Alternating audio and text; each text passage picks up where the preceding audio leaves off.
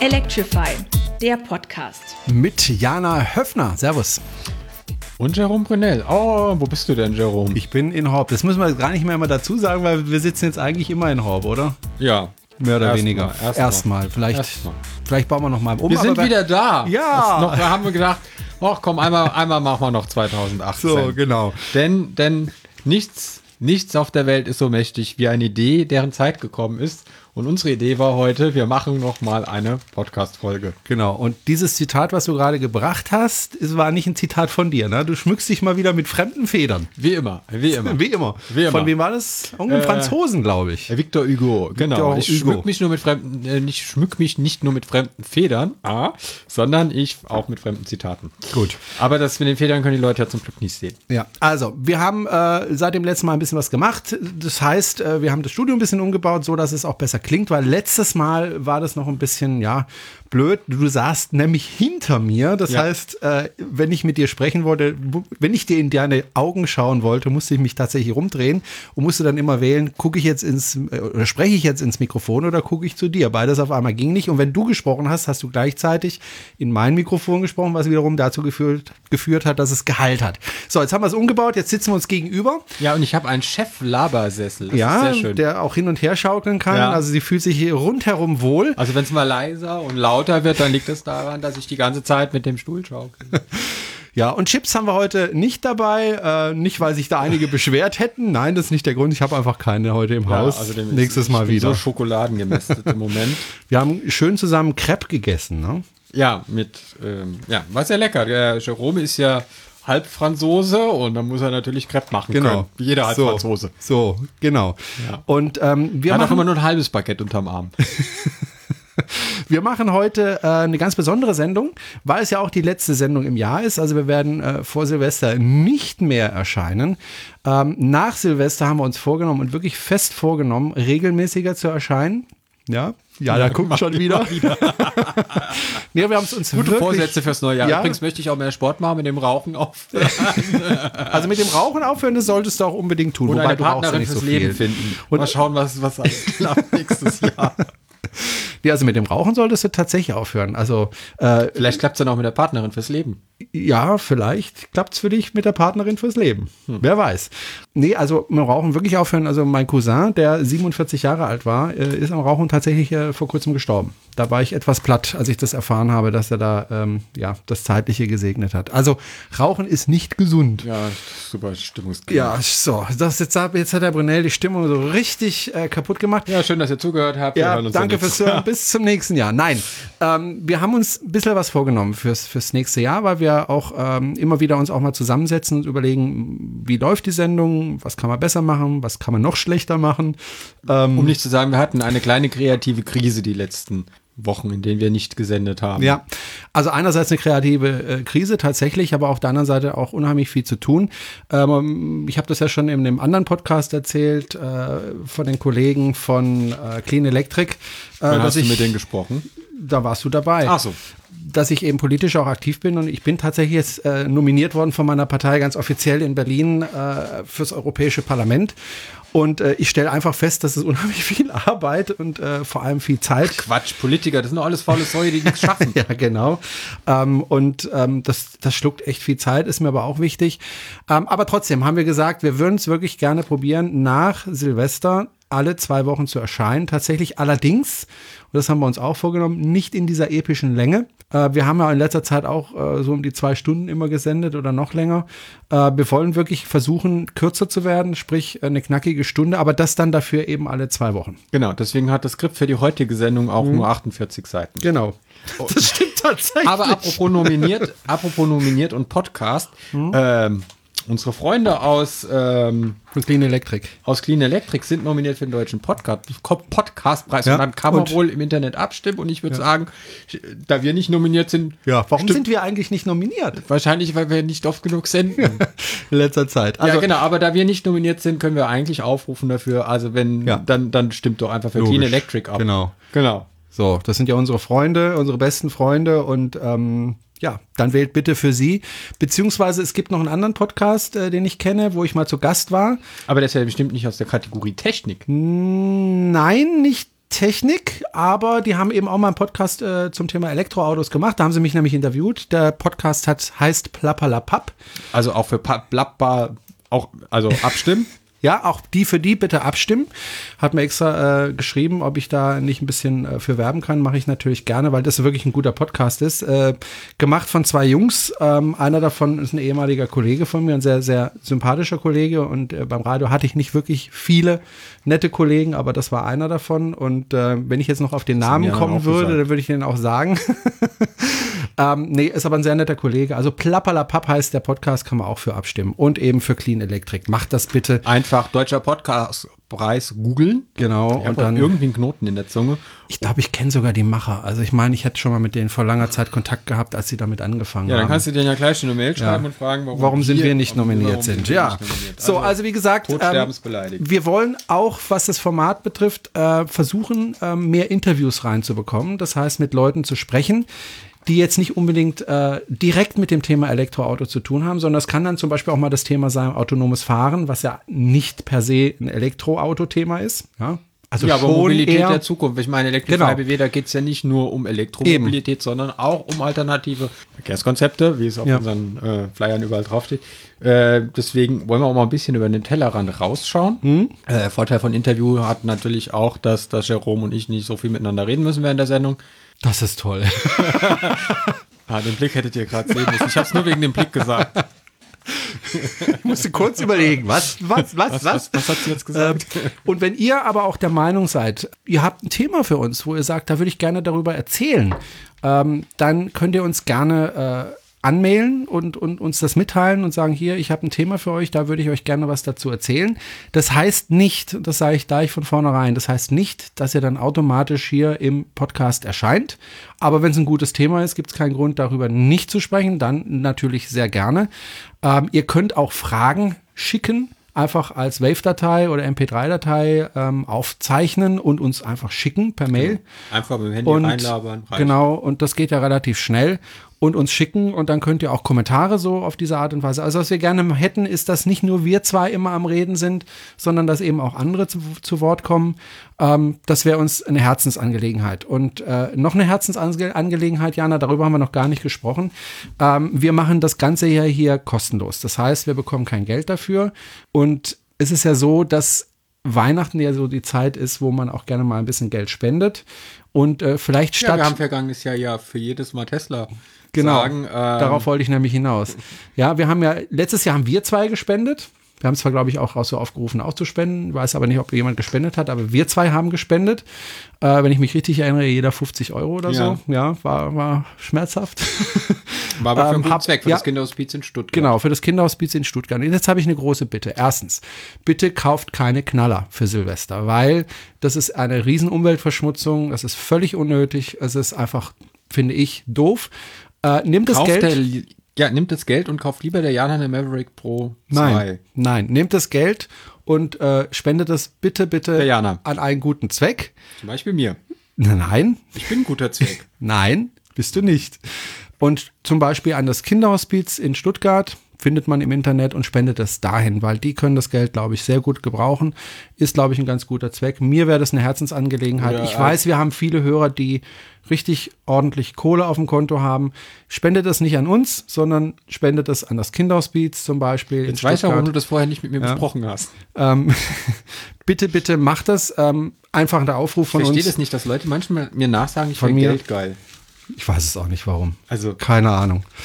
Gut, ich lasse mir, also, so, wir machen heute eine ganz besondere Sendung. Es gibt heute keine äh, Zahlen, wie viele äh, Elektroautos äh, dieses Jahr Jede äh, Menge. äh, zugelassen worden sind. Ähm, was mich heute übrigens mal, ich, ich komme noch mal kurz vom Thema, was mich heute tierisch aufgeregt hat. Ich habe irgendeinen Beitrag heute im Deutschlandradio äh, zum Thema Elektromobilität gehört und da hat der äh, Experte, also der der Reporter gesagt, ja, also Elektromobilität kommt ja bei bei den Leuten noch nicht so an. Und da rege ich mich echt auf. Ja, weil die immer liegen bleiben. Nee, weil es einfach nicht genügend Zulassungen gibt.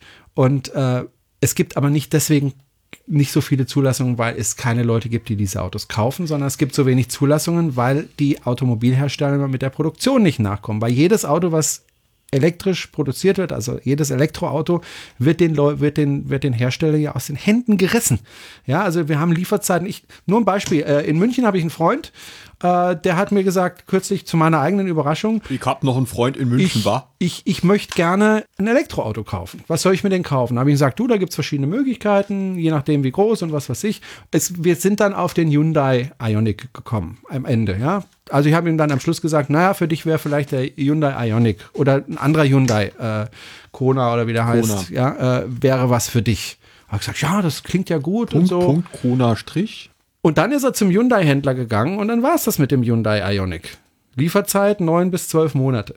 So. Und das ist genau der Punkt, den wir im das ist Moment ja auch wie haben. früher. Ne? Also das war, ist der Punkt, den wir jetzt haben, dass die Leute tatsächlich ein Auto kaufen wollen, aber sie kriegen einfach keins. Ja, Und ist- dann kommt der Experte im Radio und sagt, ja, das kommt ja bei den Leuten nicht an. Ja, ähm, Da reg ich mich auf. ja, DPA meldet ja auch jeden Monat fleißig, dass der Umweltbonus nicht angenommen wird oder Ja. dass die Zulassung. Und dann schreibt man DPA und sagt, äh, DPA, es liegt nicht an der Nachfrage, es liegt am Angebot. Äh, wird aber geflissentlich ignoriert, obwohl wir hier ähm, ja jetzt von Fakten reden, weil das lässt sich ja nachweisen, dass die Lieferzeiten hoch sind und dass, dass äh, die Nachfrage dies, das Angebot deutlich übersteigt. Das sieht man auch am Gebrauchtwagenmarkt, wo die Preise langsam wieder anfangen zu steigen für gebrauchte Autos. Also wer jetzt viel Geld hat, kann vielleicht auch einfach sich einen Parkplatz voll gebrauchter Elektroautos kaufen und im halben Jahr vielleicht teurer verkaufen. Also es kommt langsam, ich merke es auch hier in Horb, hat mich kürzlich jemand angesprochen, wo ich es wirklich nicht gedacht hätte. Du sag mal, ich möchte mir ein Elektroauto kaufen, ich kaufe mir jetzt ein i3. Sag ich, okay, schön. Äh, ich würde mir jetzt nicht unbedingt den i3 kaufen, aber wenn du für deinen ja Zweck. auch nicht er. Genau, wenn das für deinen Zweck okay ist, dann kauf dir. Und vor ein paar Tagen habe ich eine WhatsApp bekommen mit einem Bild drin, neuer i3. Ja, dann Der haben ist auch relativ kurzfristig lieferbar. Der ist auch- einer der wenigen ja. Fahrzeuge, die Auch tatsächlich der verbaut- Renault Zoe ist relativ kurz lieferbar. S Drei. Monate, glaube ich. S und X sind kurzfristig lieferbar, aber halt nicht bezahlbar für viele.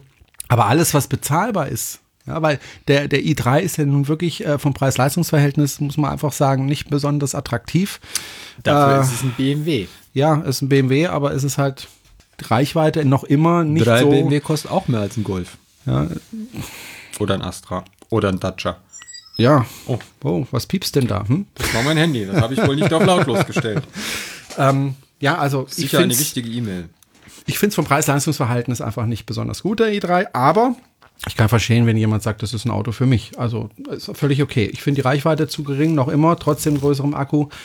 Äh, knapp über 200 Kilometer, jetzt im Winter deutlich weniger. Mit den 40 Kilowattstunden Ja, Batterie. ja. Ich glaube, der hat den 40er, ja. Ja, Muss ich nochmal fährt der Winter nachfragen. aber locker 200 Kilometer. Ja. Es sei denn, er hat die Handbremse noch angezogen.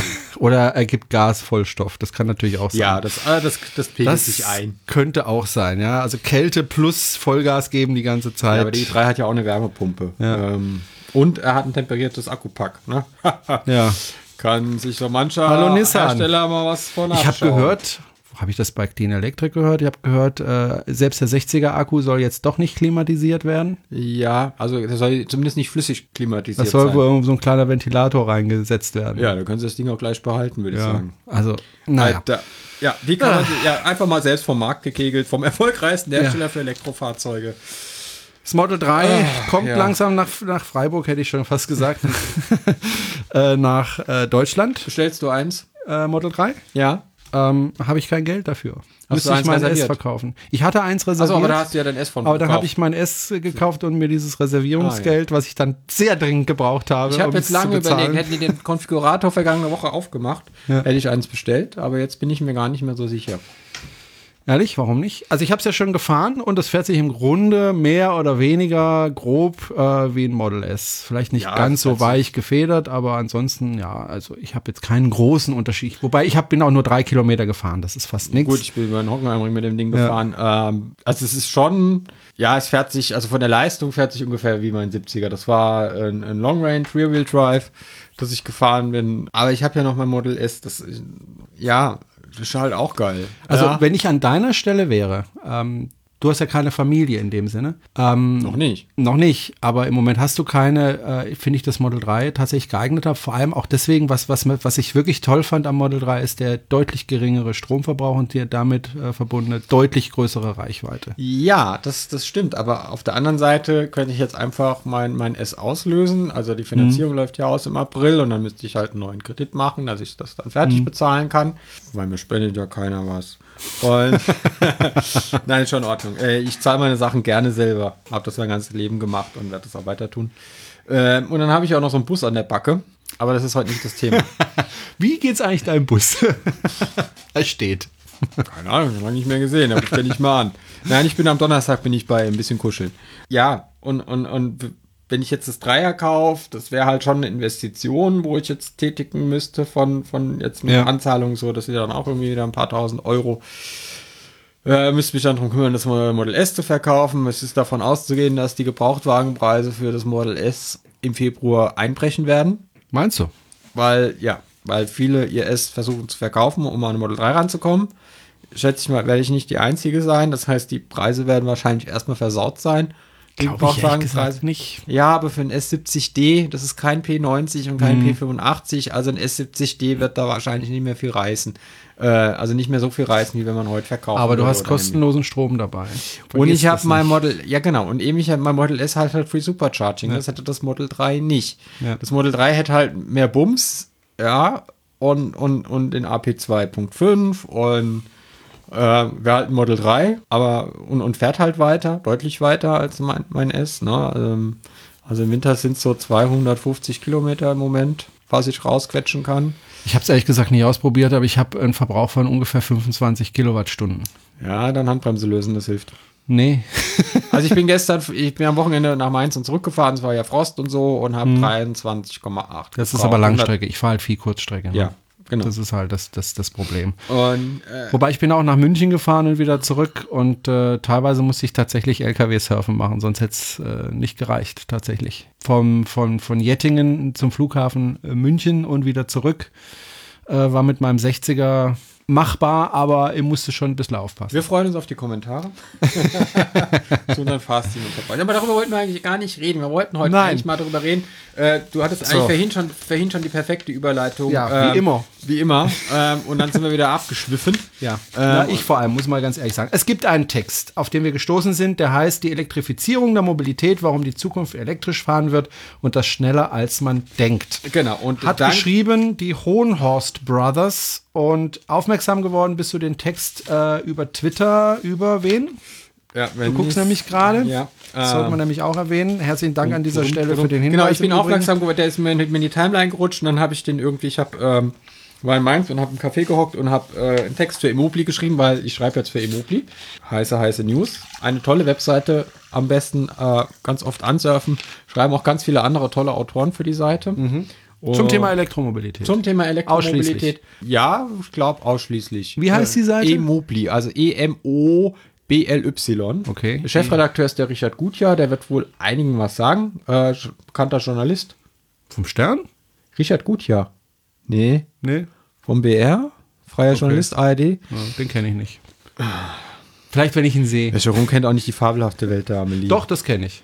Den Film habe ich gesehen. Ja. Aber, Ja. Genau, also ist mir in die Timeline gerutscht, dann habe ich den Text irgendwie angelesen und ähm, konnte nicht fertig lesen, weil es echt ein Riemen, wie gesagt, 48 Seiten ausgedruckt.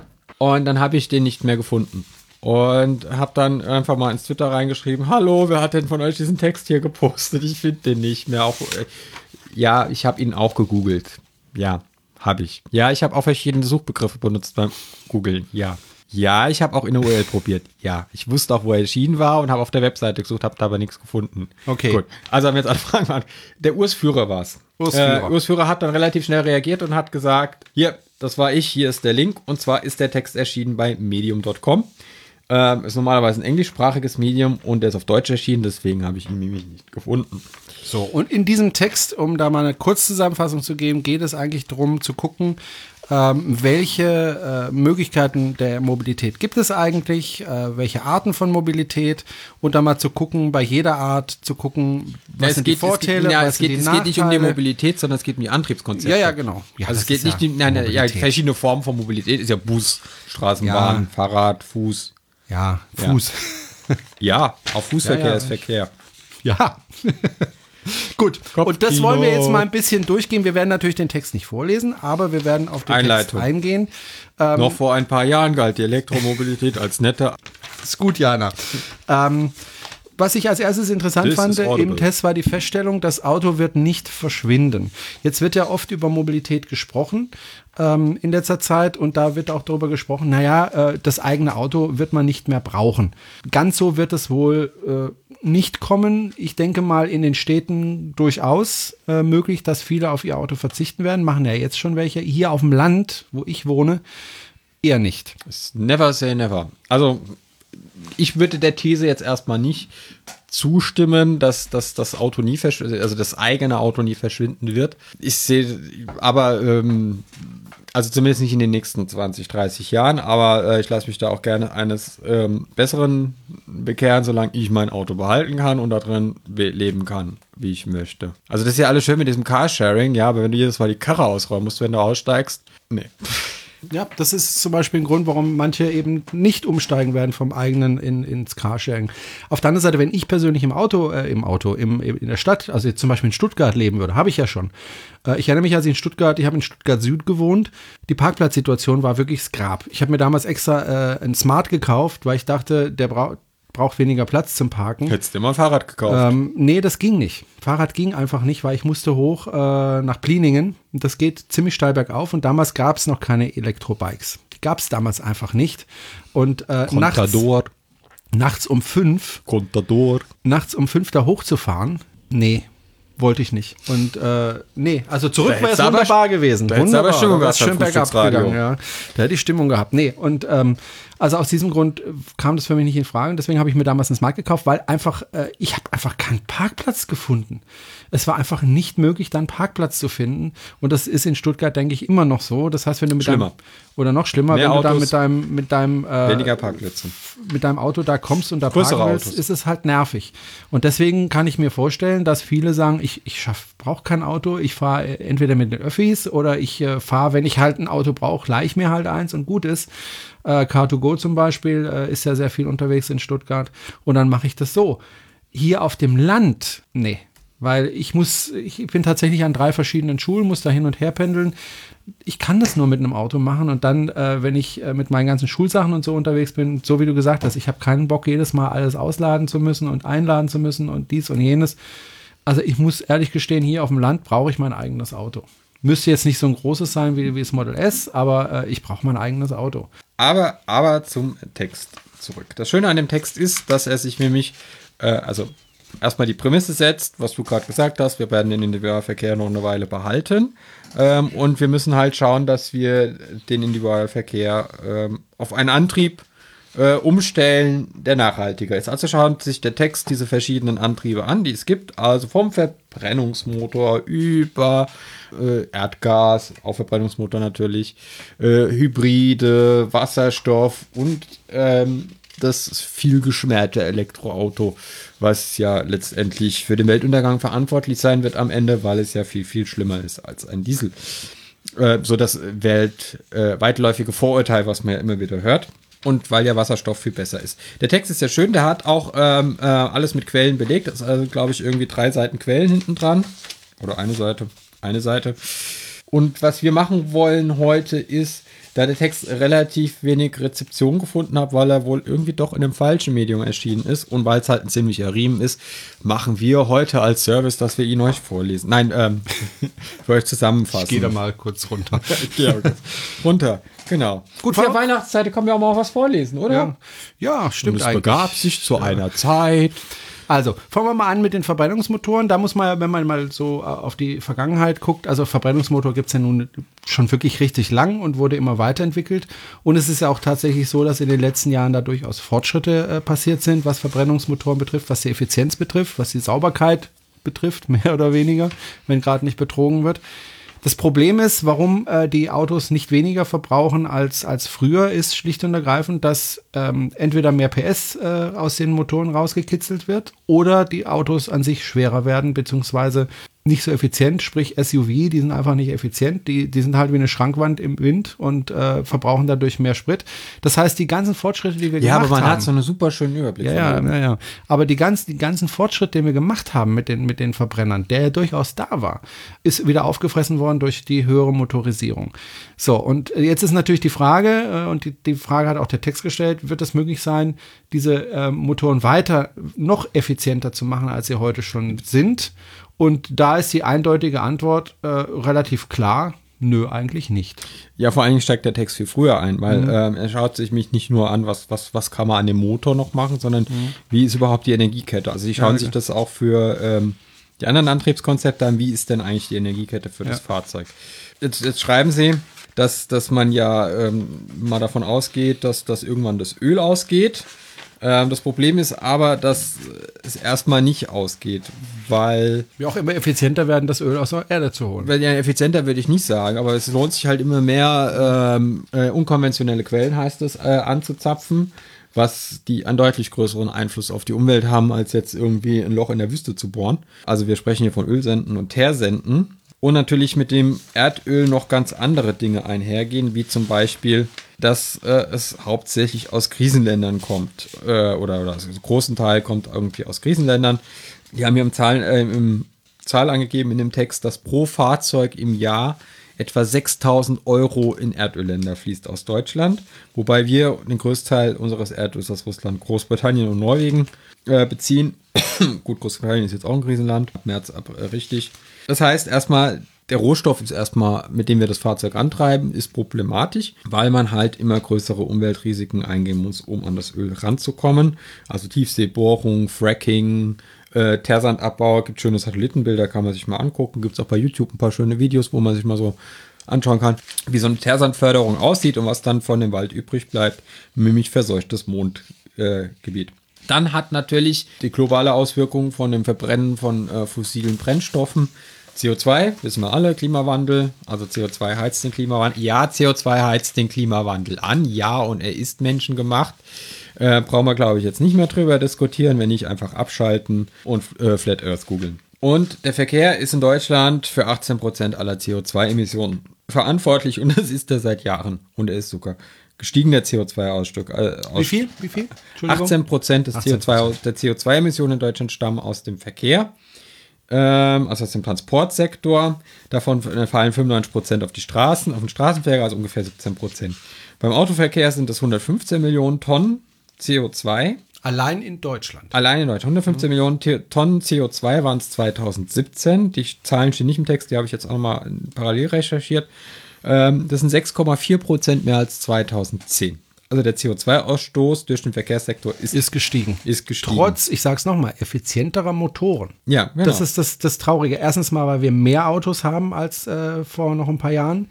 Wir haben also mehr Autos im Straßenverkehr und diese Autos sind einfach höher motorisiert. Genau, wir haben, der Stand ist um 10% auf, auf 46 Millionen gestiegen, äh, während, während die Benzinfahrzeuge relativ gleich geblieben sind, äh, ist der Anteil, äh, sind die Dieselfahrzeuge um 35% gestiegen und der Durchschnittsverbrauch eines Diesels ist seit 2010 unverändert bei 6,8 Litern auf 100 Kilometer. Insgesamt haben wir 5,7% mehr Sprit verbraucht als noch vor acht Jahren, nämlich 46,35 Milliarden Liter. Man geht davon aus, dass 180 Euro Schaden pro emittierter Tonne CO2 entstehen. Das wären dann für Deutschland im Jahre 20,7 Milliarden Euro Schaden. Also externe Kosten, die durch die Emittierung von CO2 entstehen, durch Ernteausfälle in der äh, Landwirtschaft, die mir ja äh, letztes Jahr ganz deutlich oder dieses Jahr noch äh, ganz deutlich Ich würde gerne mal auf die Emissionen zurückkommen. Also, weil man muss sich das auch mal äh, bildlich klar machen, was da eigentlich passiert. Äh, wenn ich jetzt meinen Müll, den ich bei mir im Haushalt mache, nehmen würde und zu dir fahren würde und ihn dir vor die Türe kippen würde, dann würdest du zu mir sagen, ey Brunel, mach den Scheiß da weg. Ja? Ja, kommt drauf an, vielleicht so was brauchbar. Aber wenn wir den Müll in die Luft verbrennen, ja, dann passiert gar nichts. Also wenn du, wenn ich den Müll irgendwo hinkippen würde, dann würde ich bestraft werden dafür, wenn ich erwischt würde. Da würde man sagen, hey, du kannst nicht den Müll hier einfach auf die Straße schmeißen. Wenn du das gleiche mit dem gleichen Müll in die Luft äh, reinmachst, passiert einfach gar nichts. Mhm. Das ist auch etwas, was ich überhaupt nicht verstehen kann. Aber so ist es im Moment. Und, und dann haben wir natürlich noch äh, das Problem, dass, dass, dass sich zwar, also die lokalen Emissionen, also die Schadstoffemissionen, die lokal wirksam sind, also Stickoxid oder Kohlenstoffmonoxid, die kriege ich natürlich mit Abgasreinigung einigermaßen in den Griff, wenn so funktioniert. Äh, aber den CO2-Ausstoß kann ich einfach nicht ändern, es sei denn, ich verändere den Verbrauch vom Fahrzeug und die Effizienz. Das, das Problem ist allerdings, das wird im Text ja auch erwähnt, das Problem ist, dass zwar wir einigermaßen das im Griff haben, diese Abgase zu reinigen, aber trotzdem immer noch was übrig bleibt. Nicht viel, aber ein bisschen. Aber dieses bisschen multipliziert mal so viele Autos, sorgt wieder dafür, dass es für uns gesundheitsschädlich ist, trotz Abgasreinigung. Ja, und vor allen Dingen, wenn es halt kalt ist, funktioniert sie nicht richtig. Wenn das Fahrzeug einen Defekt hat oder am Fahrzeug manipuliert wurde, äh, funktioniert sie nicht richtig. Ähm, also wir haben, wir haben das Problem der globalen Emission mit CO2 und wir haben das Problem der äh, lokalen Emission mit, mit Stickoxiden, Kohlenstoffmonoxid und verbrannte Kohlenwasserstoffe. Also Benzin und Diesel einatmen. Dass das jetzt nicht so wunderbar gesund ist, äh, kann man sich, glaube ich, vorstellen. Auch wenn die Experten im Moment gerade heftig darüber streiten, wie viel Stickoxid man am Tag einatmen kann, ohne dass es schädlich ist. Ohne dass es schädlich ist. Wenn ich, wenn ich ein, also wenn ich ein Kilogramm CO2, also ein Liter, Liter Benzin oder Diesel habe, äh, entsteht immer beim Verbrennen die gleiche Menge CO2. Und das ist gar nicht mal so wenig. 2, noch was Kilo, wenn ich ja, genau. 2, 2,6 Kilo 2,61 Kilo CO2. Also ein Kilo fossiles Benzin verursacht mindestens 2,61 Kilo CO2 und ein Kilo fossiler Diesel verursacht mindestens 2,92 Kilo CO2. Allerdings ist äh, Diesel natürlich energieeffizient, also da ist mehr Energie im Diesel drin, sodass genau. man damit weiterkommt. Genau. Aber eine, ein Kilo Diesel verursacht 2,92. Man muss auch dazu sagen, warum ein Kilo Diesel und nicht ein Liter Diesel, weil ein Liter Diesel kostet, äh, nicht kostet, sondern wiegt äh, deutlich weniger als ein Kilo. Ja, ist so. Also ein Liter Benzin äh, wiegt auch weniger als ein Kilo. Das weiß ich, weil ich äh, lange Jahre geflogen bin und äh, du das dann berechnen musst, ja. wie viel Kilo du da mitnimmst. Ich habe es nicht mehr im Kopf, aber ich glaube 0,8 Kilo wiegt ein Liter Benzin. Also es ist ja noch mehr. Ja. Ja. ja. Deswegen, also ähm, ein Kilo ist mehr als ein Liter. Dann schauen wir mal. Schauen wir mal das, heißt, das heißt, wir können zusammenfassend sagen, äh, diese Technik mit Verbrennen von fossilen Treibstoffen, sei es Benzin oder Diesel, äh, ist eine Sackgasse. Also das äh, ist einfach äh, jetzt an einen Punkt angelangt, wo es nicht mehr weitergeht, wo, wo man keine Verbesserungen mehr erzielen kann, keine wesentlichen. Wir müssen davon weg. Ein, ein interessanter Punkt war ähm, noch, äh, den, den ich auch nicht wusste. Ähm, Soll es ja auch ab und zu mal geben.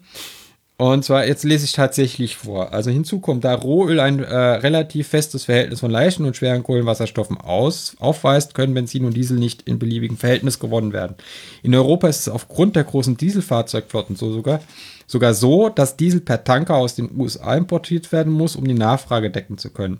Benzin hingegen wird in Europa überschüssig raffiniert und so findet, äh, und findet so den Weg in die USA. Wollen die Raffinerien zusätzlich mehr Diesel herstellen, so verschlechtert sich die Energie Energiebilanz weiter, da hierfür ein nicht unerheblicher Energiemehraufwand nötig ist. Also wir raffinieren das Zeug und fahren es dann auch noch über die Weltmeere hin und her, weil wir halt mehr Diesel brauchen und die Amis brauchen mehr Benzin. Dann schauen wir mal Energieeffizienz, schauen wir doch einfach mal auf den Wirkungsgrad von so einem Benzinmotor oder Dieselmotor. Und zwar von der Quelle bis zum Tank. Das machen wir auch dann für die anderen Antriebe. Also was, was, was, was fällt denn so an, wenn ich ein, äh, wenn ich ein Auto mit einem fossilen Brennstoff, Flüssigbrennstoff betreiben will? Also wir haben, äh, also wir bauen äh, irgendwo Rohöl ab, ähm, dann gehen erstmal 18% Förderung, Transport und Raffination drauf.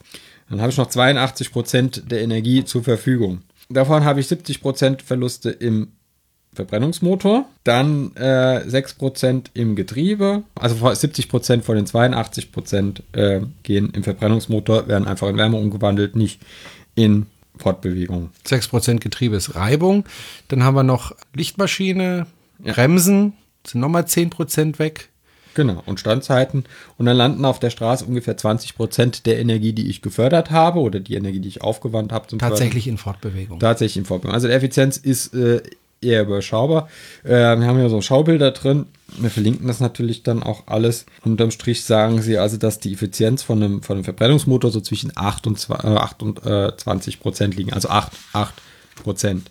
Und das ist natürlich schon mal eine Ansage. Ähm, also effizient ist anders. Also wir haben, wir haben ein Antriebssystem, was extrem ineffizient ist und hat extrem große Probleme durch, durch die CO2-Emissionen, durch die Abgasreinigung. Wir haben sehr komplexe Maschinen, äh, die sehr störanfällig sind, die sehr hohen Wartungsaufwand haben, die, wenn irgendwas schief läuft, eben keine Abgasreinigung mehr haben, weil irgendwie ein Detaildefekt ist oder ein Fahrzeug nicht mehr richtig gewartet wird nach einer bestimmten Zeit. Also sieht irgendwie nicht so gut aus für den thermischen Antrieb. Ein Vorteil vom, vom, vom Benzinmotor oder vom Dieselmotor ist natürlich kurze Tankzeiten. Ich kann da irgendwie eine Art Schlittertank reinmachen und kann dann fahren, bis die Blase platzt. Der Punkt ist, eigentlich müsste ja jeder vernünftige Mensch sagen, hm, Benzin oder Diesel, das ist eigentlich Quatsch, da müssen wir wirklich von weg. Trotzdem stelle ich immer wieder fest in Diskussionen, äh, dass Leute sagen, ja, Elektroauto ist ja ganz gut, aber, aber dies, aber, aber, aber, aber. Ähm, und ich sage dann immer, naja, aber schau dir doch mal den Benzin an, das ist doch auch nicht so da. Ich habe wirklich drüber nachgedacht, weil es wirklich teilweise Menschen sind, die ich kenne, die, die jetzt nicht doof sind oder so äh, und mir überlegt, ja, warum halten die denn daran so fest? Und der die Punkt, Veränderung des Mindsets hat nichts mit der Intelligenz zu tun. Ja, gut. Ähm, ja, aber das sind alles Leute, die auch mal nachdenken, weißt du? Und ähm, ich glaube, der Punkt ist der, wir haben das immer so gemacht. Es hat gut funktioniert. Es funktioniert ja gut. Ja, du fährst an eine Tankstelle, die ist immer offen. Äh, du tankst, es geht schnell.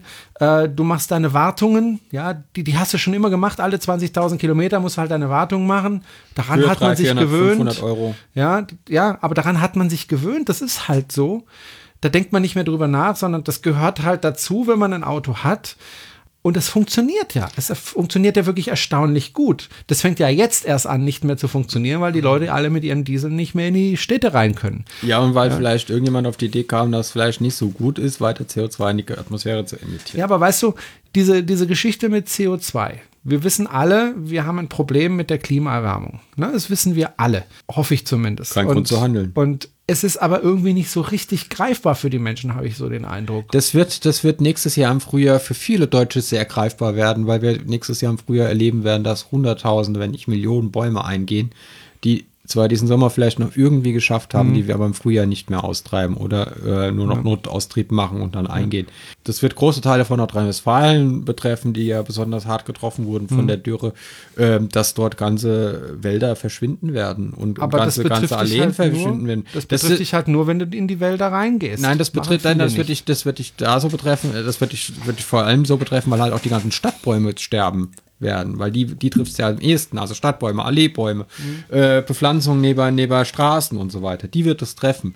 Und äh, da, da wird es einen Kahlschlag geben müssen. Ich bin gespannt. ähm, und, und die Leute haben es jetzt gemerkt, weil kein Wasser mehr im Rhein ist, hat hier unten teilweise super 1,70 Euro gekostet. Mhm. Und wenn es weiter so trocken bleibt im Sommer, äh, man will es nicht hoffen. Auf der anderen Seite will man es dann doch hoffen, weil vielleicht dann die Leute endlich mal aufwachen, was das für eine Bedeutung hat, wenn der Jetstream irgendwie die Wetterlagen nicht mehr weiter schiebt. Ja. Ja. Jedenfalls, Aber- wenn, wenn du mit den Leuten diskutierst, dann sagen sie alle, ja, ich bin auch für Umweltschutz und man müssen was tun und CO2 und bla und blub.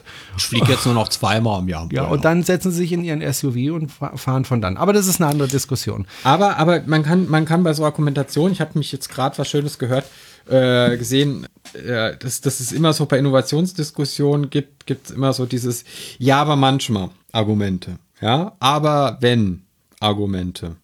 Und dann schauen wir uns einfach das mal an. Die Probleme, die jetzt der, der Verbrennungsmotor hat, ist das ein Problem, das teilweise auftritt. Also ja, manchmal, ja, ja, aber manchmal oder ja, aber immer. Und jetzt schauen wir CO2-Emittenz, ja, ist, ist ein dauerhaftes Problem. Ja. Ja. Wirkungsgrad, ja, ist ein dauerhaftes Problem. Herkunft des Rohstoffes, ja, ist ein dauerhaftes Problem. Äh, wir kommen gleich auf die Alternativen. Also es ist alles, ja, ist ein dauerhaftes Problem. Und zwar habe ich das gesehen, da hat jemand erklärt, so, ähm, dass, dass man ja äh, Ampeln nicht mit Glühbirnen betreiben muss, sondern äh, auch mit LEDs betreiben muss. Weil irgendwie, der hat dann ausgerechnet, an so einer normalen Ampel stehen irgendwie so 1,4 Kilowatt Dauerleistung. Okay. Also einer Kreuz, großen Kreuzung. Ja. Und wenn man das alles durch LEDs austauscht, dann sind es dann irgendwie noch 200 Watt oder so Ja. Dauerleistung. Und dann gab es aber das Problem, also es war in den USA, dass wenn es einen Blizzard gibt oder einen Schneesturm ähm, und der Wind halt blöd weht, dass der Schnee an der Ampel anhaftet. Und normale Ampeln werden ja heiß, Mhm. weil sie ja eigentlich nichts anderes sind als Heizungen, die ein bisschen leuchten. Äh, und der Schnee dann schmilzt. Mhm. Und dann konnte es natürlich passieren, weil eine LED-Ampel, weil die nicht warm genug werden, dass der Schnee nicht schmilzt. Und deswegen gab es eine riesengroße Debatte über LED-Ampeln und wollte die wieder abschaffen. Ja, aber es war ja nur ein, ja, manchmal Problem. Und vor allen Dingen gab es ja eine technische Lösung. Also hat man gesagt, ne, dann baut man die Dinger halt Heizfäden rein. Und dann heizen die. Und dann kam die Argumentation, ja, aber dann brauchen die ja wieder viel mehr Strom als normale Lampen. weil man dann irgendwie, also, weil, weil, weil dann die Argumentation war, ja, wenn da eine ganze Zeit ein Heizfaden läuft, ja, der muss ja nicht die ganze Zeit, der muss an den Tagen laufen, wo, laufen, wo es einen Schneesturm gibt und das Ding zufriert und das kannst dann auch irgendwie selbst erkennen oder man kann es über Wireless schalten oder nicht schalten.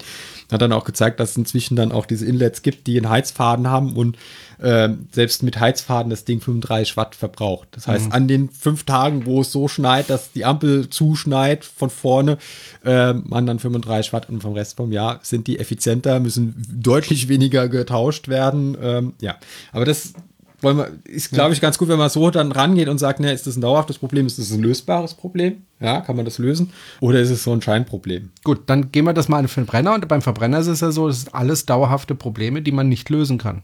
Ja, man könnte, ja gut, also ein Problem wäre ja die Herkunft des Rohstoffs. Da könnten wir ja sagen, ja, wir können ja auch äh, Kraftstoff aus, äh, aus Biomasse machen. Wäre eine Möglichkeit. Haben aber, die in dem Text auch angeschaut. Schauen wir doch mal da. Aber da gibt es ein großes Problem. Da gibt es ein großes Problem. Schauen wir. Ähm, warum wenn ich Kraftstoffe dann nicht einfach äh, klimaneutral durch den Anbau von Mais, Raps, Zuckerrohren, Zuckerrüben? Gibt es ja auch schon. E5, E10 ist ja äh, Biokraftstoff beigemischt. Aber jetzt wollen wir ja 100% Biokraftstoff. Ja, aber das Attraktive ist ja ein Biokraftstoff, weil die Pflanze nimmt ja so viel CO2 während des Wachsens auf, wie beim Verbrennen wieder frei wird. genau. Ist aber, Schöner eine, Mi- Kreislauf. Ist aber eine Milchmädchenrechnung, weil ich ja auch Dünger herstellen muss. Ich habe Landmaschinen, ich muss das Zeug transportieren, ich muss es raffinieren und dabei entsteht CO2. Also die CO2-Bilanz ist nicht neutral, sondern negativ. Also es wird deutlich mehr. Aber nicht stark negativ, oder? Auf Äh, den Liter Landwirtschaft, bezogen. Landwirtschaft, Ja, hm, gut. Hm. Ja, ist nicht nur CO2-Emittent, sondern Ammoniak-Emittent und so weiter, sekundäre Feinstäube und so. Ja, ja. Wir wissen gar nicht, was wir alles Arten nachher noch schön Kippchen rauchen. Ohne So. mich. Also das ist das erste, das ist das erste Problem mit den Biokraftstoffen. Also sie, äh, sie stehen in Konkurrenz zu den Tellern. Ist das ein dauerhaftes Problem? Ist ein dauerhaftes Problem. Jetzt kommen die und sagen, ja, aber es gibt ja die zweite Generation, die äh, die Sekundärstoffe verwendet. ja, Also äh, Reisstroh zum Beispiel. Aber ich glaube, das, also ja. das ist doch eigentlich eine gute Idee. Aber äh, aber ich kann mal vermuten, dass äh, du hast ja vorhin von Milliarden von Litern gesprochen, dass Ja. es schwierig wird, das allein mit Biokraftstoffen aufzufangen. und dann vor allem mit Reisstroh, was den Nährwert von äh, Pappe hat wahrscheinlich. Genau, ähm, das ist das eine Problem, also steht in Konkurrenz zu dem Teller. Das andere Problem ist, es ist nicht CO2-neutral. Und das dritte Problem ist die Fläche. Und das dritte Problem ist die Fläche. Und äh, ein Problem, was sie hier nicht eingesch, was mir gerade einfällt, war ein Problem, ist, ist das Düngemittel. Uns geht das Phosphor aus. Also wir haben eine Phosphorkrise. Wissen viele nicht. Einfach mal googeln, Phosphorkrise. Phosphor ist, also Phosphor ist ein wichtiger Rohstoff für, ähm, für, für das Dünger. Düngen. Genau, für Düngen. Ähm, ist aber natürlich ein endlicher Rohstoff. Und wenn der auf dem Acker gekippt wächst, ähm, dann nehmen die Pflanzen den auf, wir essen das und wir pinkeln das dann meistens in Form von Urin wieder aus, das Phosphor. Da können wir das doch da wieder rausholen. gibt auch schon Versuche, es aus, aus, aus Clashlam wieder äh, das Phosphor zu gewinnen, äh, weil man gemerkt hat, so, oh, ja, irgendwann ist das Phosphor knapp. Und wir haben Kalisalzproblem. Das wird mich auch knapp. Also die Monte Kalis, die da irgendwie in Hessen, Thüringen, Sachsen-Anhalt rumstehen, wo äh, Kalisalze abgebaut werden, das hat natürlich extreme Umweltfolgen. Äh, was ist das, die Fulda oder nee, wie heißt die Werra? Wo du irgendwie wie, fast schon wie im Toten Meer drauf schwimmen kannst, weil es so salzig ist. Also, also wir haben, wir haben ein Problem, äh, die Bereitstellung der Düngemittel. Viele Düngemittel basieren auch auf Mineralöl, also mineralische Dünger, äh, werden aus Mineralöl gewonnen. Auch irgendwie strange. Das, das geht hier nicht. Und die sind einfach mal hingegangen und haben gesagt, na gut, jetzt einfach mal hier, ähm, lass mal 5 Grad sein. Wir produzieren jetzt 100% Biodiesel oder 100% Bioethanol in Deutschland. Ja, Jerome hat vorhin ein bisschen zu viel versprochen, als er gesagt hat, es gibt keine Zahlen. Also in Deutschland ist die Ackerfläche 11,77 Millionen Hektar groß. Du weißt, was ein Hektar ist? Ein Hektar? 1000 mal 1000 Quadratmeter, also 1000 mal 1000 Meter? Ja, 1000, nee, Ein Hektar. ein Hektar sind 1000 Quadratmeter. 1000 Quadratmeter? Also, google doch mal. Ich google mal, du kannst so lange weitermachen. Ja, also, wir haben 11,77 Millionen Hektar. Ähm, die Gesamtfahrleistung haben wir vorhin schon 630,5 Milliarden Kilometer. Also ich hatte recht. Nee, hatte ich nicht. Ein Hektar sind 10.000 Quadratmeter. ja, 10.000. Genau, so war's. 10.000. Ja, nicht genau. 1000, sondern 10.000 Genau, ja. Quadratmeter. 10.000 Quadratmeter. 630,5 Milliarden Kilometer werden gefahren. Durchschnittsverbrauch 6,9 Liter für den Diesel, 7,9 Liter für den äh, Benzin-Pkw. Und dann haben die so ausgerechnet, wie ist der Ertrag, Liter pro Hektar, was das für eine Kraftstoffäquivalenz wäre pro Fläche und die Fahrleistung pro Fläche. Also man kann pro Hektar mit einem Diesel 20.449 Kilometer fahren, mit einem Bioethanol ein bisschen besser, weil Bioethanol äh, effizienter herzustellen ist. Wenn man jetzt 100% Biodiesel verwenden würde, bräuchten wir 30,83 Millionen Hektar, Hektar, Hektar, Hektar Ackerfläche. Das ist das 2,62-fache der momentan in Deutschland verfügbaren Ackerfläche. Bei Bioethanol wären es ein bisschen weniger, wären es nur 22,77 Millionen Hektar. Wenn wir das mischen, Bioethanol, Biodiesel in Deutschland, dann würde der Wert irgendwo dazwischen zwischen 27,77 und 30,83 liegen. Das heißt, uns fehlt Ackerfläche in Deutschland. Aber wo sollen wir das Zeug anbauen? Ach, Da können wir doch den Regenwald platt machen, haben wir viel Platz. Ja, stimmt. Fragen wir mal die Brasilianer, die wollen den ja gerade platt machen. Ja, eben, dann können wir da ja Raps und äh, Palmöl Genau. anbauen, genau. Genau, und dann kommt natürlich das alles, was dazu kommt, ne, Palmölplantagen, Monokultur etc. pp. Also wir haben da einen ganzen Rattenschwanz. Also Biokraftstoffe sind für unseren Individualverkehr auch nicht eine Lösung, weil das sind alles Probleme, die dauerhaft bestehen. Also ähm, wir können die Ackerfläche nicht äh, signifikant vergrößern.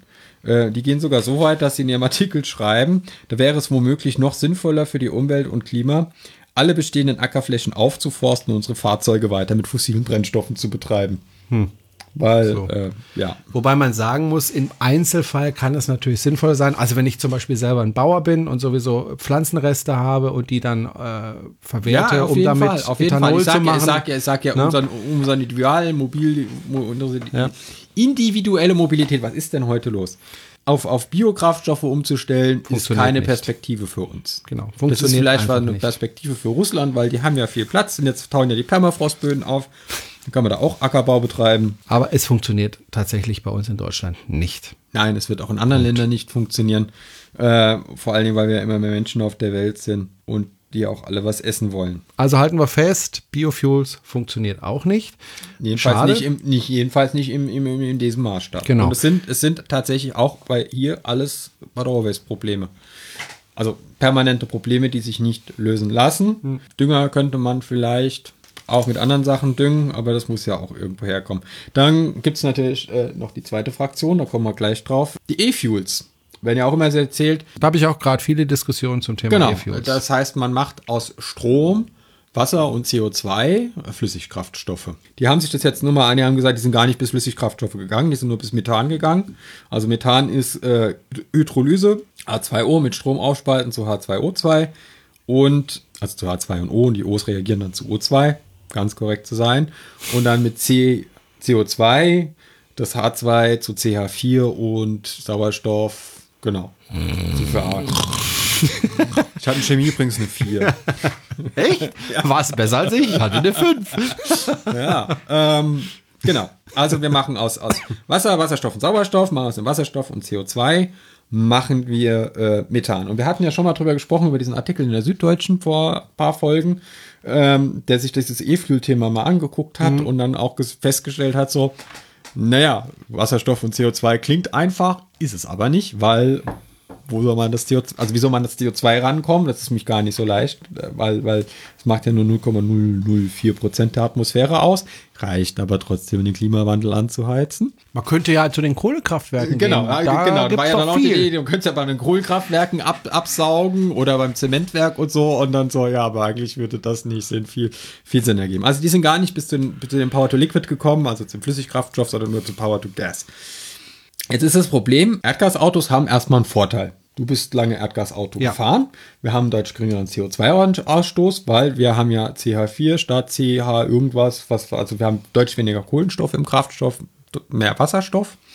Also entsteht H2O, Kohlenstoffdioxid, Und äh, das noch, also wenn ich ganz reines, sauberes Gas habe, eigentlich nur Wasserstoff und Kohlenstoffdioxid. Also- äh, äh, Wasser und Kohlenstoffdioxid. Wenn man sich überlegt, ich kann im Moment kein Elektroauto kaufen, weil ich es mir nicht leisten kann oder aus welchen Gründen auch immer und sich überlegt, ich will wieder einen Verbrenner fahren, dann ist auf jeden Fall die bessere Alternative zu sagen, ich nehme ein äh, Auto mit Erdgas, also mit CNG, nicht LPG, Compressed sondern Natural Gas. Compressed Natural Gas. Ich bin das jahrelang gefahren. also komprimiertes Genau. Es äh, wird Naturgas. Ja, das ist entweder Gas, das äh, aus den gleichen Quellen kommt wie das Benzin, vor allem äh, aus Russland, aus, aus, aus dem Norden Europas Ja. äh, kommt dieses Erdgas. Gas, Erdgas eben. Oder es ist aber auch teilweise Biogas. Ich hatte das große Glück, dass äh, ungefähr zehn Kilometer von hier ähm, gibt es eine, eine, einen Bauern, der äh, CNG herstellt. Was willst du? Gucken, ob wir noch laufen. Ob ich wir noch laufen? ganz nervös, wenn ich das Auto sitze. Ja, ja, wir laufen. Die Aufnahme läuft noch. Äh, Ich hatte hier in der Nähe einen Bauern, der das selber hergestellt hat, also Biogas hergestellt hat und auch dieses Komprimieren, was ja auch Energie braucht, das sind ja immerhin 200 Bar, das scheint jetzt nicht gerade wenig, äh, über Solarzellen lief. Also wirklich eine sehr saubere Geschichte war. Wenn man das Glück hat, ist es natürlich noch umweltfreundlicher. Äh, von den Kosten her ist es nicht schlecht, weil du hast ungefähr die halben Kosten zu einem Benziner. Ja, also hast halbe, ich habe fünf Kilo gebraucht auf 100 Kilometer und der Kilo hat ungefähr zwischen einem Euro und einem Euro 10 gekostet. Also hatte ich äh, Treibstoffkosten zwischen 5 Euro und 5,50 Euro ungefähr pro 100 Kilometer, also sehr günstig. Dann wird immer wieder argumentiert, naja, es gibt aber nicht genügend, genügend Tankstellen. Das ist in der Tat so, dass es äh, nicht genügend gibt. Das sind 900 im Moment in Deutschland ungefähr. Äh, man muss dann schon gucken, gibt es bei mir in der Nähe, wo ich wohne, denn überhaupt Aber eine die meisten Tankstelle? Fahrzeuge sind halt bivalent. Ja, ja, aber wenn du, äh, Also wenn du aber Benzin vor allem fahren. lokal fährst, also was weiß ich, Ja. 40 Kilometer zur Arbeit und du hast dann irgendwo eine CNG-Tankstelle, dann ist blöd, weil dann fährst du ja nur noch mit Benzin. Äh, und die Ja, haben einen sehr kann man kleinen. nicht einfach einen Gasanschluss am Haus Nee, anschließen? das geht leider nicht. Nee, schon allein aus Steuergründen geht das nicht. Ach, Steuern. Ja, und du musst es ja auch komprimieren, nie welche Gas. Du musst es ja auch komprimieren, das Gas. Das Gas, was da aus dem Rohr kommt, ist ja nicht komprimiert. So. Und äh, wenn du also keine Tankstelle hast in der Nähe, dann würde ich es nicht empfehlen, weil dann fährst du die ganze Zeit mit Benzin und der Benzintank ist klein. Also bei mir waren es ein 10-Liter-Tank, der aber auch nicht voll ausgefahren werden konnte, also 8 Liter. Ich bin dann nicht mal 100 Kilometer weit gekommen äh, mit, mit so einem Tank. Reichweitenangst? Da hatte ich dann äh, nicht Reichweitenangst, aber es war halt äh, doof dann. Das, das ist in Deutschland, also wenn du in der Nähe eine Tankstelle hast, ist es überhaupt kein Problem damit, dann durch Deutschland zu fahren äh, oder auch durch Italien zu fahren. Oder äh, Holland. Oder Holland, weil da hast du wirklich ausreichend Die Tankstellen. Du musst natürlich überhaupt. gucken, wo es eine Tankstelle gibt, aber dafür gibt es Apps. Das ist ähnlich wie beim Elektroautofahren. Das ist echt kein Problem. Also meine Eltern hatten einen Opel Senator 3,0 Diamant CD und der hat einen Erdgastank, weil den haben wir von Bekannten abgekauft, die an der ähm, holländischen Grenze gewohnt haben und in, wer den Opel Senator kennt, also ein A-Senator, da war auch reichlich Platz für einen Tank im Kofferraum und man hat trotzdem noch das Gepäck für die ganze Bagage reinbekommen. Und das war Zeiten, da gab es noch nicht mal Handys. Aber wir haben das Auto trotzdem aufgetankt bekommen. ja. Also das, das geht schon. Also wenn man in der Stadt wohnt, ist, ist es Wo es- schon, schon Wo es tatsächlich problematisch war, war in Frankreich, weil es gibt sehr, sehr wenig CNG-Tankstellen. Also die letzte war dann in Paris. Ich bin in die Bretagne gefahren und danach gab es halt keine mehr. Dann musste ich wirklich alle 80 Kilometer äh, aus dem Reservekanister dann äh, Benzin nachschütten. Das war etwas nervig. Was man auch vielleicht bedenken muss, ist, dass das äh, CNG im Norden Deutschlands und in Holland nicht äh, so energiereich ist wie das im Süden.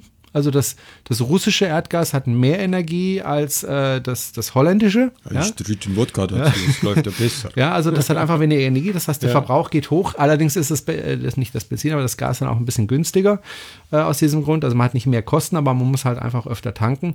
Und ich musste so immer so nach 300, 350 Kilometer Erdgas nachtanken. Also sehr ähnlich wie dem, was ich jetzt auch habe. Ich muss auch jetzt alle 300 Kilometer spätestens nachtanken. Und du hast aber beim Elektroauto immer das Gefummel mit der Schraube und, und mit dem Adapter und dann und dann ist ja noch äh, Methan, also Erdgas, Ja. CH4 ist ja ein Treibhausgas, also 21 mal so effektiv wie CO2. Wenn es einfach so in die Atmosphäre genau, geht. und bei jedem Tankvorgang macht's pff, pff. Äh, Nö, da kommt eigentlich nichts raus. Ah ja, okay. Nö, da kommt nichts raus. Du hast so ein, so ein Ding, das rastet ein, das Ja. verschließt sich. Na gut, aber wenn du, wenn du halt jetzt ein Leck hast in der Pipeline dann, oder sonst ja, aber irgendwas. du und- hast normalerweise keinen Leck. Die Dinger werden regelmäßig auch vom TÜV überprüft und sehr ja, genau im Fahrzeug überprüft. nicht, aber, aber Fahrzeug, wenn du ja. jetzt eine, eine große Pipeline hast und Ja, du gut. hast da Leck, bis die das merken, äh, Ja. da strömt da auch schon mal ein Jahr lang Gas Ja, raus. ja. Ja, das und jetzt war heute gerade ein Artikel, habe ich gelesen, äh, Spiegel Online, Hm. äh, die Permafrostböden tauchen ja auf. Und ein Großteil der Gaspipelines stehen auf Permafrostböden. Jetzt kannst du dir vorstellen, was mit so einer Pipeline passiert, die auf dem Permafrostboden steht, der auftaut. Ja. Oder mit einer Ölpipeline. Oder mit Häusern, Straßen, Brücken, etc. pp. das. Auf jeden Fall kann man Und- zusammenfassen, ja. Ähm, Sie sagen ja auch in dem Artikel, es gibt keine, also das Gasauto hat kein einziges Alleinstellungsmerkmal, außer jetzt, was du gesagt hast mit Hm. den Kosten. Aber es gibt keine Spitzenmodelle mit entsprechender Motorleistung. Die sind alles Nee. recht schwach auf der Brust, die Gasautos, außer wenn du jetzt halt ein sehr potentes Fahrzeug umrüsten lässt. Also der Senator war irgendwie ein 3-Liter-Motor. Okay. Ähm, Also ich hatte, ich hatte einen Turan mit 109 PS ähm, und das Problem war, äh, 109 PS für den Turan war untermotorisiert, einfach deswegen, weil ja auch die Gasflaschen, die übrigens unter dem Boden waren, die Ja. haben keinen Platz weggenommen, die waren unter dem Boden, aber die waren natürlich schwer. Das heißt, wenn es bergauf ging, äh, dann war ich am Rödeln. Also es war ein bisschen anstrengend, mit dem die Berge hochzufahren. Wobei auch daran gewöhnt man sich und ich bin ja auch nicht der Raser. Mein erstes aber, Auto hatte 45 PS. Ja, aber es war leichter als der, der Da Turan. aber trotzdem, also Weil der Turan hat auch, wenn ich mich richtig erinnere, auch um die zwei Tonnen Ich habe in. Hunsrück hochgefahren bin, haben mich die LKWs überholt. Also ich hatte, ich habe jetzt 109 PS gehabt mit ungefähr zwei Tonnen hat er gewogen äh, oder 1,7, ich weiß es nicht mehr. Er war jedenfalls sehr schwer. Der Tesla, den ich jetzt habe, hat 310 PS und und hat auch zwei Tonnen. Das heißt, ich habe jetzt dreimal so viel Kraft. Das merkt man schon. Aber das ist mir tatsächlich nicht so wichtig. Aber, Aber wer- wie wer- du gesagt hast, es gibt halt keine potenten Autos. Also wer jetzt ein flottes, schnelles Auto will, da ist das Erdgasauto meines Wissens, äh, ich weiß nicht, wie es bei den ganz neuen Fahrzeugen sieht. Den Turan Nee. gibt's ja leider gar nicht mehr als, als Nee, es gibt Erdgasauto. ja kaum noch welche. Ähm, da ist es halt so, wobei VW ja gesagt, sie wollen, mö- möchten gerne mehr CNG-Autos produzieren. Ich ja, Audi halte, hat ja auch einen G-Tron. ja, also ich finde CNG nicht schlecht. Also wenn Verbrenner, dann würde ich wirklich sagen, dann nehmt euch ein CNG, weil das ist noch die die, die sauberste Möglichkeit. Und wenn Ja, du noch einen Biobauern in der Nähe hast, ja, und wenn du dann noch einen Biobauern in der Nähe hast, dann erst recht, weil da kann, kann, kann man wirklich was für die Umwelt tun. Ähm, aber auch das ist ein Verbrenner und auch das äh, bläst halt lokal Schadstoffe aus und auch CO2 und dieses CO2, was da rausgeblasen ist, wenn es nämlich nicht vom Biobauern kommt, dann kommt es eben aus der Erdgasquelle. Äh, das ist auch äh, CO2, das äh, emittiert wird. Nicht so Okay. viel wie beim Benziner, aber es wird halt auch was emittiert. Vielleicht, vielleicht noch mal ganz kurz zum Verständnis der Unterschied CNG, LPG. Ähm, CNG ist Compressed Natural Gas, LPG ist Liquid, was ist Petrol? Gas. Petrol Gas, das ist ein Rest, der entsteht bei der Raffinierung. genau, was von, früher von, abgefackelt wurde, darf Genau, das-. Das ist schon mal Und sinnvoll. die Speicherung ist halt unterschiedlich. Also beim LPG, das kannst du einfach mehr oder weniger in den Tank schütten, da ist relativ wenig Druck drauf.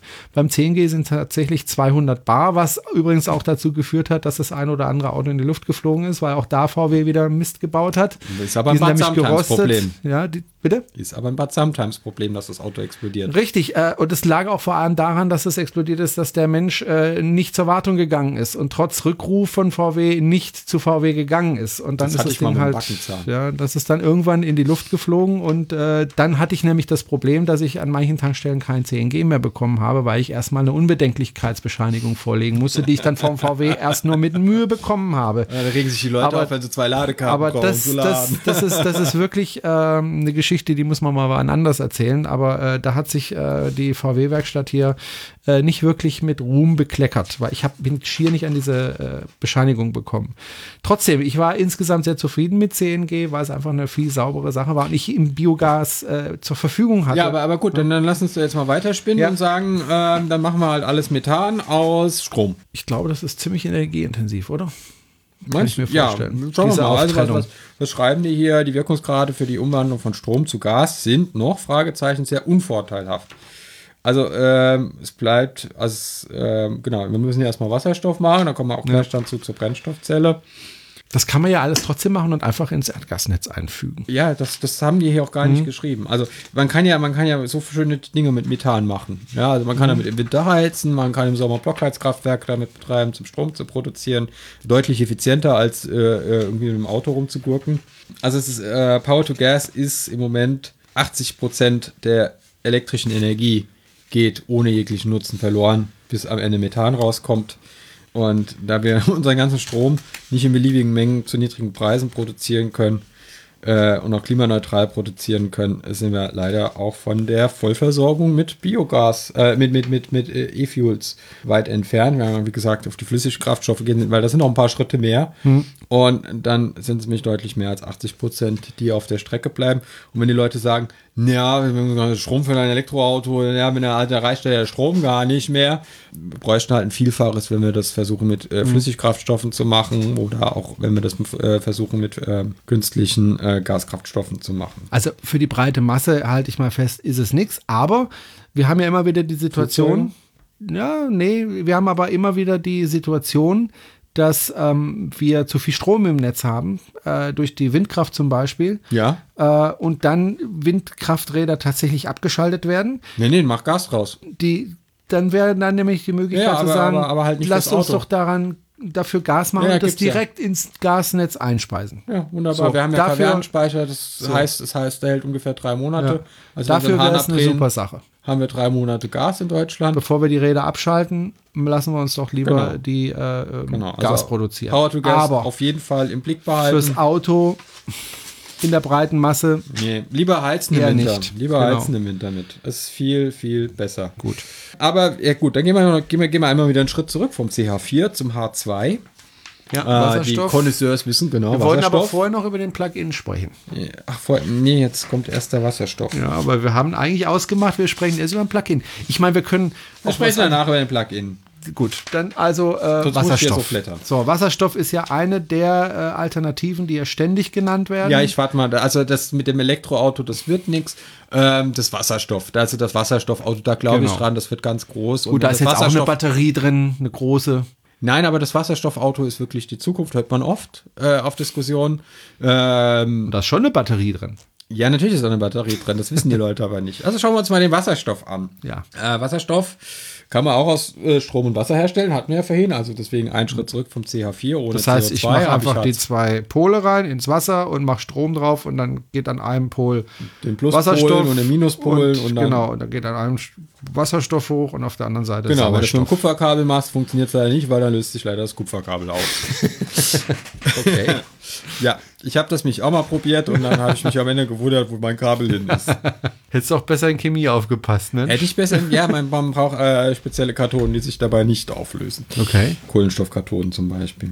Und Anoden. Okay. Kathode, Anode. Gut, also wir stellen das her und ich vermute mal, das braucht sehr viel Energie. Es braucht nicht so viel Energie wie, wie CH4, weil ich ja den, ähm, den, den, Wasser, den CO2 plus H2-Prozess nicht habe. Ich habe ja quasi nur den ersten Schritt. Aber es braucht trotzdem viel Energie. Und ein Wasserstoffauto ist ja eigentlich ein Elektroauto. Nur halt, dass die mitgeführte Energie hauptsächlich in einem Wasserstofftank gespeichert wird und teilweise in einer Batterie. Also es ist quasi nur, man tauscht die Batterie gegen ein Wasserstoffsystem aus. Jetzt ist das Wasserstoffsystem aber natürlich deutlich komplexer. Also ich brauche einen Wasserstofftank. Der muss sehr, sehr, sehr dicht sein. Weil Wasserstoff ist ja nur ein Das ist das leichteste. ähm, Genau, ein Proton, ein Elektron in der Regel. Sehr leicht. Äh, als Geht auch durch Eisenwände durch. Eben, das ist das Problem. Es diffundiert durch Stahl. Das heißt, ich kann nicht einfach einen Stahltank nehmen und Wasserstoff reinfüllen, weil der ist relativ schnell relativ leer. Das äh, hatte man auch bei den ersten Wasserstoffautos, wenn man die zwei Wochen hingestellt hat, war der Tank leer.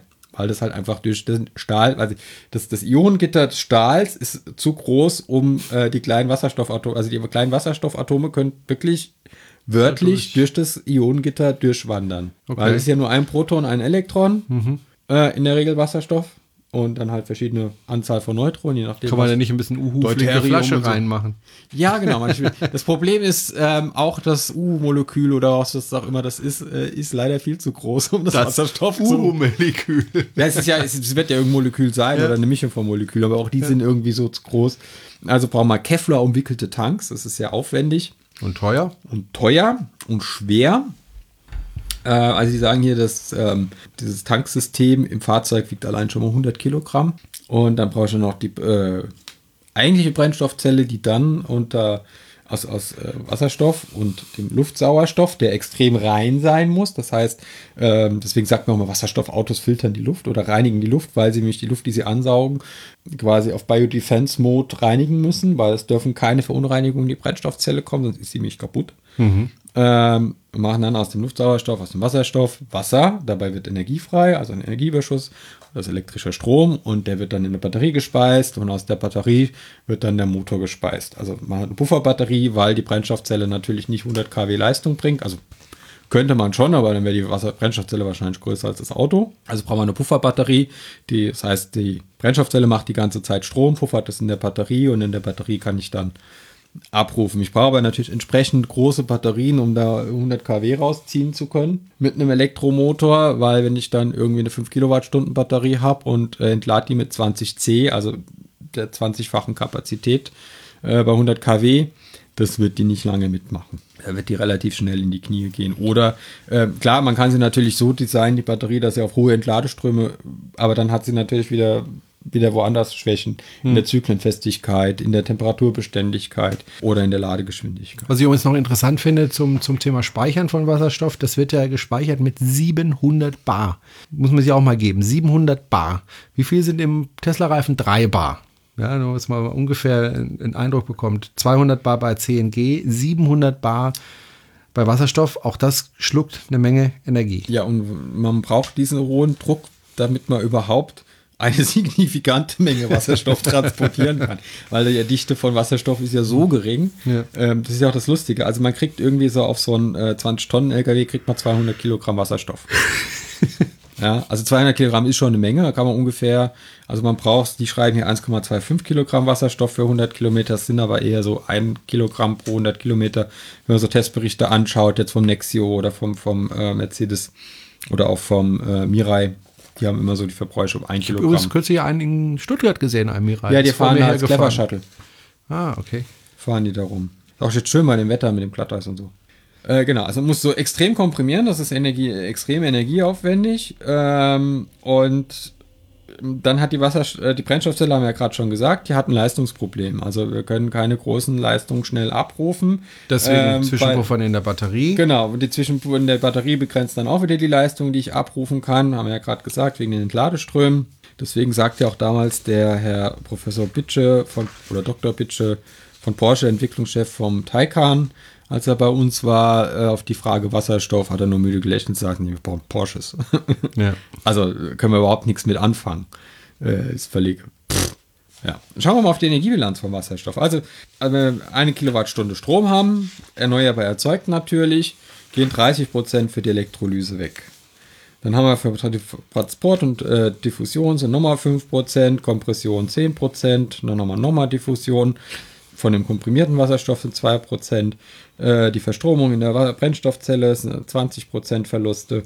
B- und Entladen der Batterie 10%, Verluste des Elektromotors 10%, haben wir einen Gesamtwirkungsgrad. Denk 30%. Well-to-Wheel 30%. Also von Aber immerhin 10% besser als beim Verbrenner. Genau, aber von der Kilowattstunde, die ich produziert habe, kommen auf der Straße noch 300 Wattstunden an. Ja.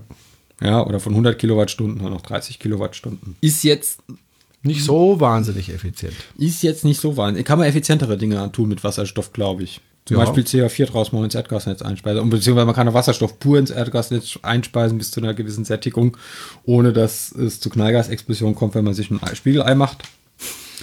Und Gasherd. Ding, ding, ding, brums. Aber dann sind die Eier auch schnell fertig. Also Energiebilanz, Wasserstoff, Brennstoff.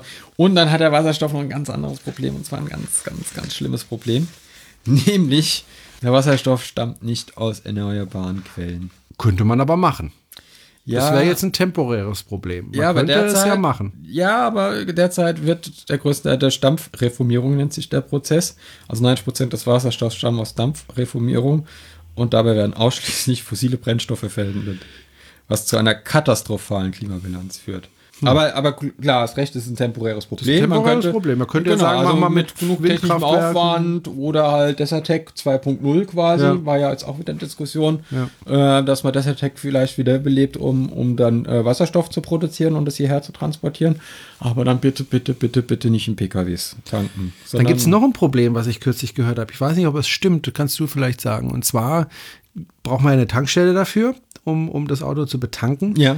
Äh, davon gibt es nicht viele, was auch einen guten Grund hat. Die sind nämlich schweineteuer. Zwei Millionen? Ja, zwei Millionen sogar. Ich dachte immer eine Million. Hier stehen zwei. Zwei. Also So. irgendwas zwischen einer und zwei. Und ich habe mir sagen lassen, äh, pro Stunde können maximal, weil der Druck ja immer wieder neu aufgebaut werden muss, vier Autos betankt werden. Weil es heißt ja immer, ja, aber was ist, wenn ihr mit euren elektrischen Autos kommt und äh, die Ladesäulen sind voll und alle wollen nach Süden, nach Italien? aber das ist ja auch Ja. ein temporäres Problem. Ist auch ein temporäres, die Tankstelle auch natürlich. so bauen, dass Klar. die, dass die, dass die einen großen 700 Bar Tank unterm Klar, also hat. ja, Darf halt wobei passieren. diffundiert halt auch einiges dann wieder. Ja, darf man halt nicht rauchen beim Tank. ja und äh, also im Moment ist es, äh, habe ich mir sagen lassen, Ja, die, die dass sie Tankstellen, die jetzt tatsächlich nur vier, vier Ja. Autos pro Stunde betanken Genau, können. weil, weil es Das heißt, wenn eine das- Viertelstunde dauert, bis der wieder auf, auf Druck ist. So, das heißt, Also ich meine, äh, bei den 20 Wasserstofffahrzeugen, die es im Moment in Deutschland gibt. Das heißt, am Schau Tesla, am. Tes am Tesla Supercharger kannst du da deutlich mehr Autos abfertigen in der Stunde. Ja, auch an einem Unity Charger Ja, also- oder an einem Allego. Also ähm, ja, und ähm, das Problem ist ja auch, dass, dass die Wasserstoffautos haben ja im Moment das gleiche Problem wie früher die Elektroautos.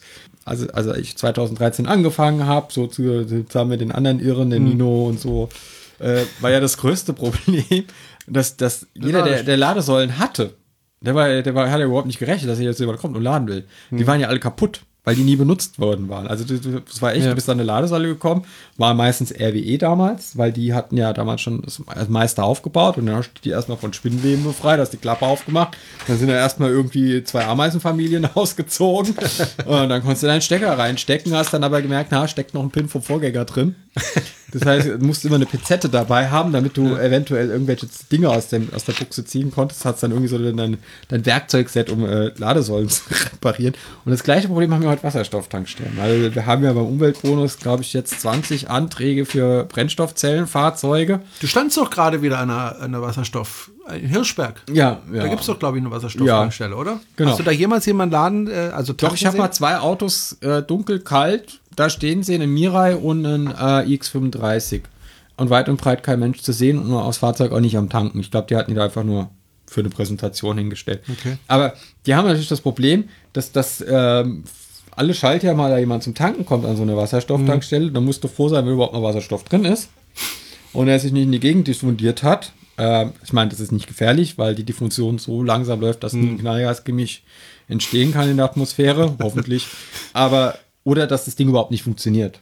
Ja, es ist ja nicht so, dass jeden Tag ein Techniker vorbeikommt und guckt, ob das Ding funktioniert. Und ich, ich schätze mal schwer, dass sie auch keine Fernwartung haben und die sich, ich meine, das schaffen die ja bei Ladesäulen auch nicht, dass die Dinger sich äh, in der Zentrale melden, sagen, hallo, ich bin kaputt. Ja, oder halt äh, so quasi Totmannschalter, wenn sie nicht alle 30 Sekunden in der Zentrale melden, dann muss man davon ausgehen, dass sie kaputt sind. Also mit Wasserstoffauto würde ich, glaube ich, ich würde mich da, glaube ich, im Moment nicht drauf verlassen. Das ist aber ja wieder ein bisschen Abenteuerlust, so wie früher mit dem Elektroauto. Okay, also wir haben das temporäre Problem der Dampfreformierung, könnte man lösen, bräuchte man aber sehr viel Energie für. Moment. Äh, Also man braucht deutlich mehr Energie dafür, wie wenn man das mit dem Elektroauto machen würde. Und ich glaube, das Vierfache oder so. Schauen wir nachher nochmal. Ja, Tja, dann ist das ein also Wasserstoffauto haben keinen Bums, weniger Platz, weniger Tankmöglichkeiten. gut weniger Tankmöglichkeiten, das könnte man ja ausbauen. Das Ja, klar. ja beim Elektroauto auch. Das ist ein temporäres Problem. Ja, Die klar. Frage ist aber, äh, kann man das wirklich ausbauen für den Preis, den das kostet? Weil Ja, ich und- glaube nicht, und- dass die Tankstellen billiger werden, nur weil sie mehr gebaut Und, und werden. lässt sich Wasserstoff mit sinnvoll distri distri verteilen. wenn ich, wenn ich jedes Mal 20 Tonnen LKW brauche, 200 Kilo. Äh, zu, das sind 20.000 Kilometer Fahrleistung, die ich in so einen LKW reinkriege an Wasserstoff. Das ist schnell weggetankt, wenn alle mit Wasserstoff fahren. Ja. Das heißt, wir hätten dann deutlich größer, also in, in, in einen Tanklastzug kriegt deutlich mehr Kilometer Fahrleistung in seinen Tank rein, einfach weil die Energiedichte ist zwar von Benzin und Diesel nicht so hoch wie bei Wasserstoff, äh, dafür ist das Zeug an sich selbst äh, viel dichter. Ja, Ja. es ist flüssig. Gut. Ähm, und muss nicht unter Druck transportiert werden. Also das ist, ähm, ja, aber was kann man denn noch mit Wasserstoff machen? Man könnte es ins Erdgasnetz rein. Erdgasnetz, Pfeffern. wenn wir jetzt Mobilität Zumindest denken. begrenzt. Wasserstoff und Mobilität. Züge, Schiffe, Schiffe. Flugzeug, will ich mir nicht so sicher. Wobei die Schiffe gehen ja jetzt gerade auf Erdgas. Hm, Ja, in Norwegen gehen sie auf Wasserstoff, weil sie da leichter an den Wasserstoff rankommen. Okay. Also die, die neueste AIDA ist äh, ein Erdgasschiff. Äh, Schiff. Ja, ja, aber es gibt ja die, die Hurtigruten wird ja umgebaut auf Wasserstoffhybridschiffe, Fähren und die sind ja auch groß. Ja, Ähm, durchaus. Äh, Also die fahren ja von, also von, von ganz oben über die Lofoten bis nach Oslo. Genau. Und halten an jedem Fjord. Und es ist halt so, dass äh, in manche Fjorde in Zukunft äh, kein Schiff mehr rein darf, das äh, Verbrenner hat. Also wo Treibstoff verbrannt wird. Das heißt, die ganzen Kreuzfahrtschiffe haben gerade das Problem, es gibt bestimmte Fjorde, da wollen sie alle rein. Wenn sie da in Zukunft rein wollen, müssen sie da tatsächlich äh, elektrisch rein oder eben mit Wasserstoff. Aber selbst Erdgas ist dann nicht mehr erlaubt, soweit ich weiß, und schon gar nicht Schweröl oder, E- oder Marinediesel. Ja, ich weiß auch nicht, wie man sich freiwillig auf so einen Dampfer setzen kann und zwei Wochen Ach, das verbranntes Schweröl einatmen kann. Es reicht das schon, wenn ich irgendwie Das ist eine, eine Diskussion, die wir jetzt hier nicht die führen, führen werden. wir ja nicht, aber ich bin ja schon, wenn ich irgendwie mit der Autofähre irgendwie äh, auf eine Nordseeinsel fahre, und, äh, dann habe ich ja schon schwarze Ringe um die Nase von den Dingen. Also das ist ja wirklich nie mehr feierlich, weil so flockt's ja aus dem aus, äh, aus, aus dem ähm, Schornstein. okay, jetzt aber zu den Hybridfahrzeugen. Mal Hybrid ist ja die Brückentechnologie. Ja. Ja, ähm, die die deutschen Automobilhersteller in die Zukunft katapultieren. Doch, Ja, ja. habe ich in der Zeitung gelesen. Ja, ja. Ich halte nichts davon. Nicht mehr. Nicht, nicht mehr, aber schau, schau mal vielleicht erstmal, was es Hybride gibt. Vielleicht, vielleicht nochmal für unsere Stammhörer. Denke ich nicht, weiß noch, was ein Hybrid ist. Ja, aber wir versuchen es ja auch immer ein bisschen ähm, an Leute, weil, weil euch brauchen wir, also unseren Stammhörern, euch brauchen wir ja jetzt nichts mehr erzählen. Ihr kennt das alles, aber es kommen ja hoffentlich immer auch neue Leute dazu, die sich vielleicht noch nicht so intensiv mit dem Thema befassen. Deswegen wollen wir hier äh, nicht irgendwie in Tech-Bubble und Fachchinesisch übergehen. Also ganz kurz das Unterschied. Wir haben äh, Mild-Hybrids, sowas wie ein Toyota Prius. Das heißt, der ist nicht an der Steckdose aufladbar, sondern der speichert halt Bremsenergie, die er zurückgewinnt in, einer- Strom, in in einer Akku. Nickel- Nickel-Metallhydrid-Batterie beim Prius und, oder ja, ich glaube Nickel-Metallhydrid. Und ähm, unterstützt damit den Verbrennungsmotor. Man kann den Verbrennungsmotor ein bisschen besser in seinem idealen Bereich laufen lassen, dass er effizienter läuft. Und dann gibt es noch den Plug-in-Hybrid. Das heißt, der hat eine größere Batterie, die kann man extern an der Steckdose aufladen und die reicht dann in der Regel für Reichweiten zwischen 20 und ich glaube 60, 70 Kilometer beim, beim Ionic und beim Outlander sind da, glaube ich, die Man Reichweiten. freut sich immer, wenn die an der Schnellladesäule stehen und man dringend Strom braucht und äh, sieht, dass sie Äh, in genau. einer Also wenn ihr Stunde zwei Kilowatt reinladen. Plug-in-Hybrid fahrt äh, und an einer Schnellladesäule steht, dann habt ihr ganz viele Freunde. Ja. Es ist auch völlig sinnlos, sich mit einem Plug-in-Hybrid, also selbst wenn ihr an der Autobahnraststätte jetzt sagt, ich gehe jetzt mal schnell was essen, ihr ladet in einer halben Stunde ungefähr drei Kilometer Strom nach an dieser Ladesäule und zahlt dafür dann 20 Euro oder so. Ähm, wenn sie nach Zeit abrechnet, auch wenn, auch wenn ihr nur 2 Euro zahlt, es ist völlig unsinnig, ähm, diese Ladesäule zu blockieren ähm, weil es mich auch den Infrastrukturausbau hemmt, weil die Anbieter, die CPOs natürlich äh, damit kein Geld verdient, wenn ihr da irgendwie mit 3,7 Kilowatt Strom nuckelt. Aber gut, also Schnellladesäulen sind für Fahrzeuge, die schnell laden können und nicht für Fahrzeuge, ähm, wo der Stecker passt. Aber auch da laufen die Meinungen auseinander. Wir freuen uns auf Kommentare, wenn ihr sagt, natürlich darf ich mir ein Plug-in-Hybrid an einer Schnellladesäule laden. Und wenn du was dagegen hast, dann gut. Machen wir Schlammcatchen. Also äh, Hybrid klingt ja erstmal gut, weil man hat das Beste aus beiden Welten. Ja, Also ich kann den Benzinmotor oder Dieselmotor in einem effizienteren Bereich laufen lassen äh, und ich kann äh, kurze Strecken lokal emissionsfrei fahren, äh, beim, beim Plug-in halt ein bisschen weiter. Also- und, und könnte zum Beispiel meine Peking Strecken, wenn sie jetzt nicht so weit ist, ähm, elektrisch abdecken und wenn ich in Urlaub fahren will, zweimal im Jahr, kann ich dann mit dem Verbrennungsmotor fahren. Also ich muss ehrlich sagen, als damals der i3 mit dem äh, Range Extender? Range Extender kam, habe ich gedacht, so kein ersten Plug-in-Hybrid. Moment, Ja. ja, aber es ist ein Hybrid. Man kann ihn nicht aufladen. Natürlich kann man den An der, aufladen. an der, an der, an der Steckdose? Natürlich. Achso, ja, logisch, klar. Ja, ja, ja, ja, ja, ja, Entschuldigung. Ja, habe ich gedacht, als es damals kam, ha, eigentlich ist es doch nicht schlecht. Wenn mir die Batterie nicht reicht, dann springt halt der Motor an und dann komme ich weiter. Ja. Ist doch eigentlich eine coole Sache. So ganz am Anfang. Und als ich dann länger drüber nachgedacht hat, so ein halbes Jahr drüber nachgedacht habe, habe ich mehr gedacht, Ladesäulen gehabt. habe ich gedacht, naja, aber irgendwie ist es auch blöd, dass du jedes Mal diesen Motor mitschleppen musst. Und außerdem ist es blöd, dass du diesen Motor auch warten musst. Du brauchst wieder einen Ölfilter, du brauchst wieder dies, du brauchst wieder das. Du hast wieder einen Auspuff, der rosten kann. Sprich, du hast die ganzen Nachteile, die du vom Verbrenner hast, hast du da auch. Beim i3 ist es aber noch nicht so schlimm, weil du eine relativ kleine Maschine hast. Du hast ja irgendwie nur so eine 800 Kubik Ja. Motorradmotor ist da drin.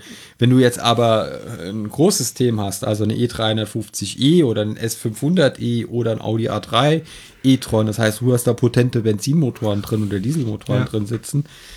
Und wenn du jetzt sagst, ja, ich pendel meine tägliche Strecke und fahre halt irgendwie dreimal im Jahr eine Langstrecke, dann fährt man halt für dreimal im Jahr eine Langstrecke zu fahren. Ständig diesen riesen Motor. 220 Arbeitstage äh, einen Motor spazieren. Ja. Macht irgendwie keinen großen Sinn. Nein, es ergibt auch keinen Sinn. Natürlich haben viele, ich, ich hatte die Diskussion mit einem, mit einem guten Freund, der gesagt hat, ja, ich überlege, kaufe ich mir ein, ich will mir ein Ionic kaufen und da gibt's ja drei verschiedene Versionen. Es gibt die batterieelektrische, es gibt den Hybrid und es gibt den Benziner. Jerome, Nein, nein, es gibt den Plug-in-Hybrid, den Mild-Hybrid und den Elektro. okay, Jerome, welchen soll ich denn nehmen? Und ich habe ihm sofort gesagt, nimm Batterie. Er hat nicht die Batterie genommen, äh, sondern er hat äh, den Hybrid genommen. Weil er gesagt hat, naja, aber wenn ich längere Strecken fahren muss, dann ist doch super, wenn ich da den Motor habe. Er gesagt, ja, wenn du meinst, ich meine das nicht. So. Vor allem mit dem Ionic Elektro. Aber so geht's halt vielen, die halt umsteigen vom Benziner zum, zur Batterie. Äh, und ich verstehe es ein Stück weit auch, weil man die, die Erfahrung einfach noch nicht gemacht hat, ähm, zu sagen, naja, ich will aber doch irgendwie noch so die Sicherheit haben, dass ich auch ankomme, wo ich hin will. Ja? Ich kann es verstehen. Aber wenn man dann selber elektrisch fährt, es gab ganz wenige Situationen in meiner äh, Elektroauto. Es gab jetzt eine Situation, äh, ich musste dringend auf eine Beerdigung jetzt am Samstag von einem Freund und äh, sind wir wieder da bei dem Thema. Und äh, ich musste da nach Leichingen, oben auf der Schwäbischen Alb. Von hier aus bin ich losgefahren und ich hatte eigentlich gedacht, ich hätte über 90 Prozent, ich hatte dann nur 84 Prozent. Das heißt, äh, ich musste dringend nochmal zwischenladen. Äh, hatte aber auch Zeitstress und habe gedacht, naja, kein Problem. In Tübingen gibt es ein Kaufland, da haust du mal eben Chademo rein, eine Viertelstunde und dann reicht's. So, und dann stand da eben ein Plug-in-Hybrid und hat eben diese, diese Chademo äh, belegt. Äh, so dass ich also auf, auf 11 kW umsteigen musste, äh, also auf Typ 2 und äh, naja, da kommt halt nichts. Also kommt halt nicht viel, jedenfalls nicht, wenn du es eilig hast. Ich habe dann 10 Minuten, Viertelstunde da geladen, so wie es auch ursprünglich, und dann war es dann schon eng. Da ich, muss ich schon aufpassen, auch durch die Kälte und die Winterreifen, bergauf und so, das hat alles geschluckt. Ich habe es dann auch wieder zurückgeschafft, aber da ging mir dann schon ein bisschen, äh, bisschen die Düse. Aber es ist ja nur ein Bad Sometimes. Das ist ab und zu und das ist tatsächlich bei mir sehr, sehr selten vorgekommen, weil normalerweise plane ich das alles recht gut und dann weiß ich, am nächsten Tag brauche ich so und so viel Strom und ne, Plan B hat man dann auch immer im Hinterkopf. Ähm, aber manchmal gibt es halt Dinge, die sind nicht so ganz vorhersehbar, nämlich zum Beispiel, dass morgens um neun schon am äh, Lader vom, vom, vom Kaufland äh, da schon wieder so einer ewig lang hängt. Kann aber natürlich passieren ich kann dann schon verstehen, wenn jemand sagt, der, der schon immer Benziner gefahren ist, na, das ist mir zu riskant. Und die kaufen sich dann ein Hybrid. Bereuen das dann meistens relativ Ja, schnell. Hybrid, Hybride werden meistens noch einmal gekauft. Also Ja. Plug-in-Hybride. Ja. Äh, bereuen es dann ziemlich schnell, weil immer dann, wenn der Motor anspringt, dann hört halt einfach der Spaß beim Fahren auf. Ja? Das ist dann einfach dann vorbei. Und das will natürlich keiner. Und man merkt ja auch relativ schnell, dass eben, äh, wenn man so wie ich 300 Kilometer im Akku hat oder im Winter 250, 230, keine Ahnung, ähm, dass es völlig ausreichend ist für die aller, allermeisten Zwecke, die man äh, so im täglichen Leben hat. Und insofern äh, steigen die dann relativ schnell um.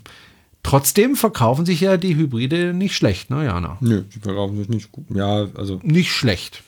Ja, aber unterm Auch nicht Strich, gut. die Elektroautos verkaufen sich ein bisschen besser und vor allem, wenn man auf den Umweltbonus schaut, der ein bisschen ähm, ehrlicher ist als die Zulassungszahlen, weil mich ja ähm, eigentlich, also äh, wenn ich jetzt ein Auto auf mich selber zulasse als Hersteller, taucht das auch in der Statistik auf. Ich kann aber keinen Umweltbonus beantragen für äh, ein Auto, was ich selber hergestellt habe. Und dann zeigt sich nämlich, dass äh, die Umweltbonusanträge für Elektroautos ungefähr 80% höher sind als die für Plug-in-Hybride. Also haben wir beim Plug-in-Hybrid-Markt einen hohen, hohen Anteil von Eigenzulassung oder äh, ja, Leuten, die nicht wissen, dass sie da einen Antrag stellen können. Okay. Weil äh, die anderen Ausschlussfaktoren, Preis über 60.000 Euro und ähm, äh, Landes- oder äh, Bundesbehörde macht, kann die Differenz, Differenz nicht ausmachen. Aber zurück äh, zum Hybrid. Also ich habe lange über das Thema Hybrid nachgedacht und ähm, bin auch schon auf Plug-in-Hybride gefahren. Und ich, mir fallen zwei Use Cases ein für ein Plug-in-Hybrid. Das ist ein, wie wir ihn auf der Arbeit benutzen. Wir haben Poolfahrzeuge, das ist ein Audi A3 e-tron. Ähm, wir sind viel in Stuttgart unterwegs. Fährt das Ding elektrisch. Falls der Kollege oder die Kollegin, die ihn vorher dran gedacht hat, ihn auch wieder anzustöpseln und nicht nur das Kabel vors Auto gelegt hat. In der Hoffnung, dass es dann Durch Geister. Ich weiß ja auch nicht, wie die tanken. Ob die irgendwie das Auto 200 Meter vor die Tankstelle stellen und dann irgendwie der Zapfball, da wird in der Luft rumwinken, hoffen, dass Benzin ankommt. Also gut, äh, wenn die Leute, das war meistens Induktion, ist, Induktion. Ja, ja, Induktionstanken an der, mit Benzin. Ähm, wenn, wenn, wenn sie die Kolleginnen und Kollegen dran gedacht haben, das Fahrzeug aufzuladen, kannst du in Stuttgart und nach Leinfelden zur Messe und so kannst du elektrisch fahren. Esslingen und zurück reicht schon nicht. Ja. Also dann geht äh, ein Degerloch geht dann der Benzinmotor an auf dem Rückweg. Ich habe schon ausprobiert. Aber die Autos, wir sind ja ein Flächenland und wir sind natürlich auch im ganzen Bundesland unterwegs. Das heißt, du musst auch mal an Bodensee fahren oder du musst mal an ähm, eine Heilbronn fahren und so weiter und so fort. Und dann ist halt für Poolfahrzeug, was halt auch einfach bedienbar ist, ne? also wenn es schon scheitert, das äh, an den Ladestationen am Dienstort aufzuladen, glaube ich nicht, dass sie das schaffen, öffentlich aufzuladen.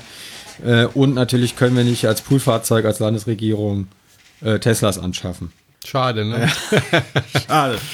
Aber man kann ja auch mit dem eigenen Fahrzeug fahren. Nutzung privater Pkw aus driftigem Grund. Da gibt es schon immer den einen oder anderen driftigen Grund, warum man da mit dem eigenen Auto fährt.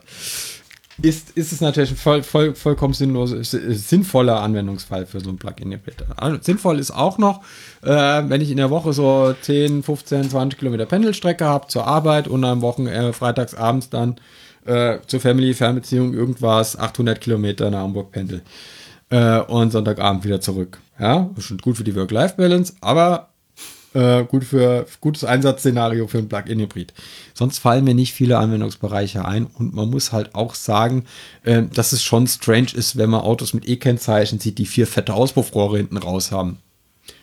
Ja, also da denkst du auch so, eh, eh, eh, ja, und die vom Supermarktparkplatz fahren und dabei das Viertel zusammenbrüllen, wo du genau ist, na okay, die Karre hat noch nie eine Steckdose gesehen. Hm. Und, und man sieht ja oft, also jetzt mal abgesehen vom, vom Audi A3 e-tron, der ja nicht die Wurst vom Brot zieht, und sich die anderen Plug-in-Hybride E350e, C, äh, BMW 330, äh, XEE, was weiß ich was, äh, S500e und so weiter, Porsche Cayenne, äh, Panamera. Da ist das Plug-in auch nicht, um elektrisch auf die Arbeit zu fahren, sondern ist das Plug-in, um mit Ampel ein bisschen schneller losfahren zu können. Wenn Und- man ganz ehrlich ist. Und für die Bilanz des äh, Herstellers, der damit wieder äh, eine etwas bessere CO2-Bilanz sich ausweisen kann. Ja. Es gab, es gab ähm, äh, heiße Diskussionen äh, auf Twitter ähm, auf meinen Tweet, äh, wo der US dann geantwortet hat und mir nochmal den Link geschickt hat, zum Thema Hybrid. Holger Wolf hat damit diskutiert, Michael von Hohenhorst. Ich sage jetzt einfach mal die Namen so im Radio, im Podcast, weil äh, die stehen ja auch im Internet. Die jetzt sagen, ja, in vielen Fällen halten sie Hybridtechnik für sinnvoll, sagt jetzt einer. Also zwei ist für mich nicht viele. Ähm, sonst fällt mir, fällt mir wirklich keiner ein. Ich Ja. überlege auch die ganze Zeit. Weil, weil wer, wer- jeden Tag 600 Kilometer runterrockt, der kauft sich kein Plug-in-Hybrid, weil er mich jeden Tag 600 Kilometer eine Batterie spazieren fährt, die er nicht braucht. Ja. Und äh, es ist ja, ist ja, hat ja auch, hat sich ja auch gezeigt, dass der Verbrauch von, von einem vergleichbaren Plug-in-Hybrid zum Verbrenner, wenn Höher die Batterie leer ist, höher ist. Ähm, da haben ja, sich klar, auch ist ja auch schon, mehr Gewicht. ha- haben sich auch schon die Fahrerinnen und Fahrer äh, der Bundesministerien über ihre Autos beschwert, die Ja. jetzt mit Plug-in-Hybriden rumfahren.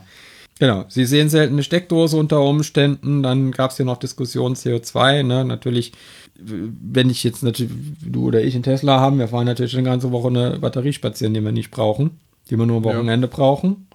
Äh, und da halt eine große, einen großen CO2 Wobei unsere Batterie Rucksack ja noch haben. relativ kleiner ist. ja gut, aber eine 70 Kilowattstunden Batterie ist halt schon was anderes als eine 7 Kilowattstunden Batterie in einem Das ist Plug-in-Hybrid. richtig, Ja. Ja. Aber auch nochmal was anderes als eine 100 Kilowattstunden Batterie. Aber was anderes als eine 100 Kilowattstunden. Das ist nämlich auch so eine Diskussion, Und was die anderes gerne als eine geführt 60. wird. Also ich verstehe ehrlich gesagt, also je mehr ich mit meinem Auto fahre, desto weniger verstehe ich die großen Akkus.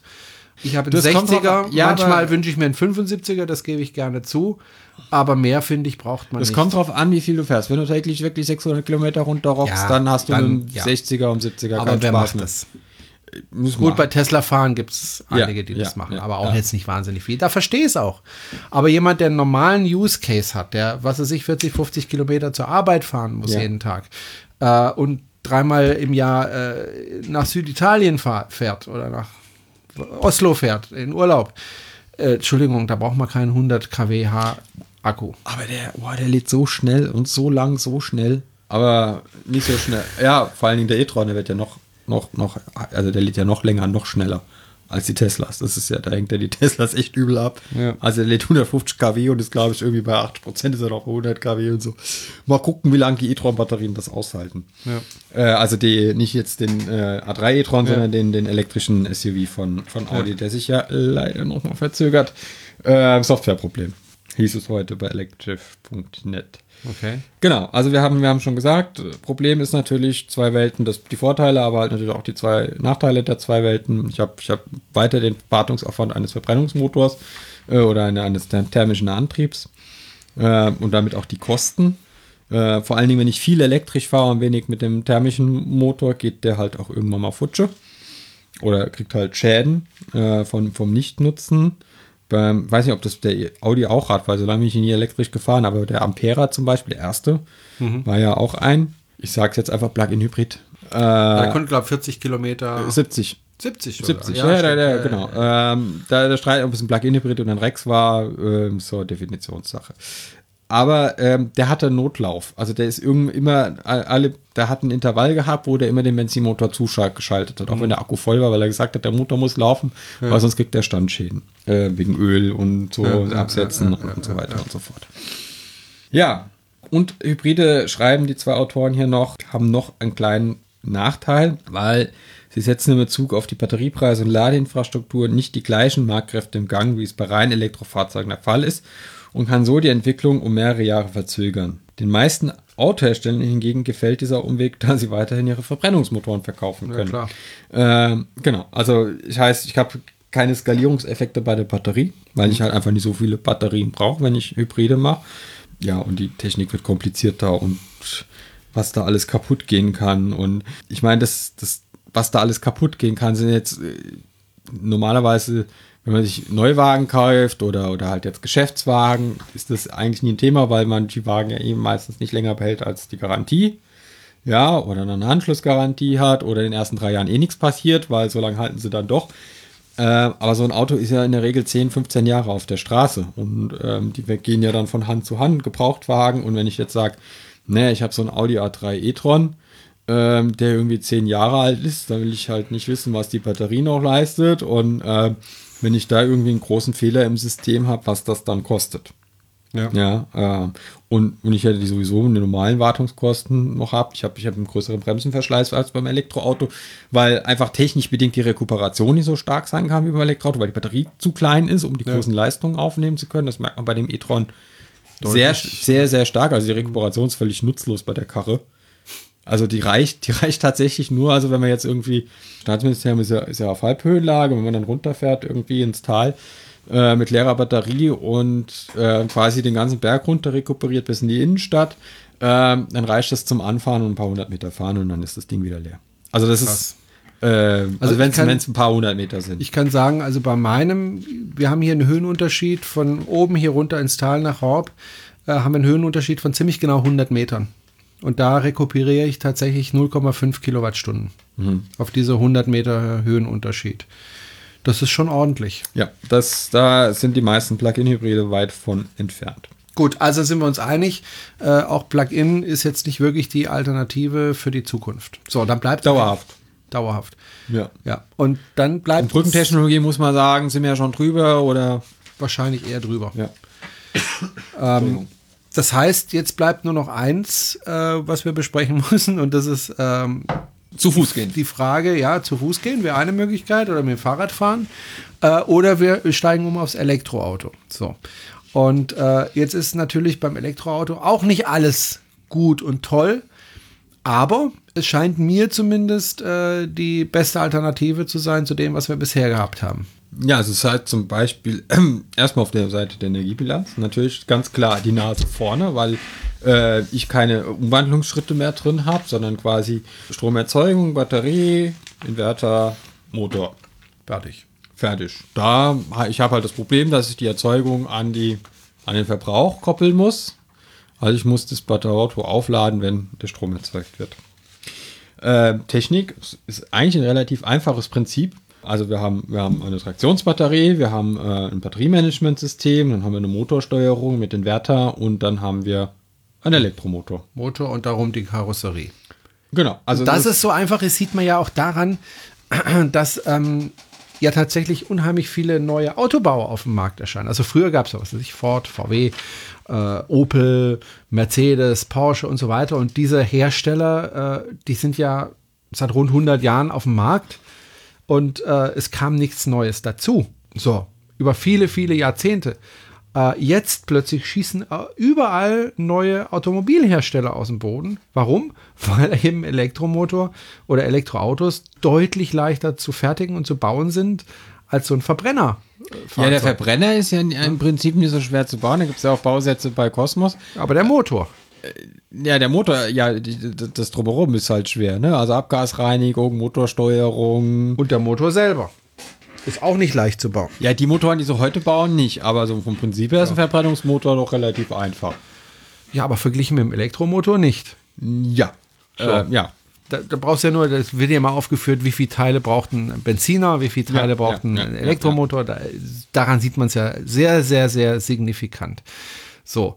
Ähm, aber dass sie eben einfacher zu bauen sind, das sieht man daran eben, dass, dass, dass neue Hersteller auf den Markt kommen. Sonosion zum Beispiel ist einer davon. Vigo oder Mobile. die, die Post, ja, äh, baut ihre eigene. Übrigens, ich bin kürzlich äh, über die Alp gefahren und da bin ich an einem Depot der Post vorbeigefahren und was haben meine erfreuten Augen gesehen? Ein Elektrotransporter neben den anderen. Also bestimmt 10, 15 Stück nebeneinander. Ja, und überall sind die oben auf der Alpfläche rumgefahren. Mir kamen also drei oder vier entgegen. Äh, toll. Sehr, sehr Fand schön. ich sehr schön. So, ähm, Und ich habe in Stuttgart habe ich, äh, hab ich den E-Crafter gesehen von VW. oh, Der fährt da rum für für GLS. okay, schön. Also nicht für die Bank, sondern für das Logistikunternehmen. So, dann, dann muss man sich aber natürlich auch die Energiebilanz des Elektroautos anschauen. Eine Kilowattstunde geben wir rein. Was Genau. kommt am Ende raus? Ziemlich viel. Also, Was, was, schauen wir erstmal auf was, was, was weggeht, ja. Also, Laden der Batterie, 10% Ladeverluste. Gut, das kennen wir. Geht. Übertragungsverlust hast du Ja. vergessen. Äh, dann, äh, genau, Übertragungsverluste 8%, äh, das Entladen der Batterie 4%, äh, 10% Elektromotor, wobei äh, da gibt es auch welche, die brauchen nur 5% äh, Verluste.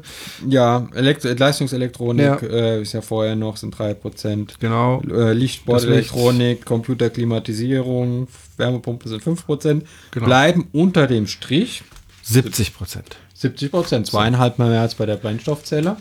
Wir erinnern uns beim Verbrenner 20%. Äh, 2,2 zwei ein Drittel mal mehr. So, Als bei der 70 Brennstoffzelle. Prozent. Wobei ich mich jetzt aber auch frage, doch, Übertragungsverluste im Stromnetz sind mit drin. Gut, Genau. 8 Prozent, weil ich habe mich gerade gefragt, ob die auch mit drin sind. Da, Ja. da ist ja auch ordentlich Verlust. So. Aber auch nur dann, wenn ich die benutze. Es kann ja auch sein, dass ich äh, Solarzellen auf dem Dach habe, dann habe ich diese Übertragungsverluste eben nicht. Dann kann man diese 8 Prozent nochmal oben draufsetzen, dann sind wir bei 78% Ja, gut, aber wenn ich eine ja? Ölquelle im Garten habe, dann habe ich auch ja, aber die keine hat niemand. Transportkosten. Ja, aber die hat ja niemand, die Ölquelle, ja, im, im Garten. Und wenn ich Aber einen Elektro Elektrolysateur im Garten ja, habe, ja, wenn, wenn. äh, hast du aber nicht. Aber äh, Solarzellen weißt haben du doch nicht, was ich Garten habe. ich weiß, dass du dann einen Bus hast, der nicht fährt. doch, wenn man schießt. Der war böse, der Blick gerade.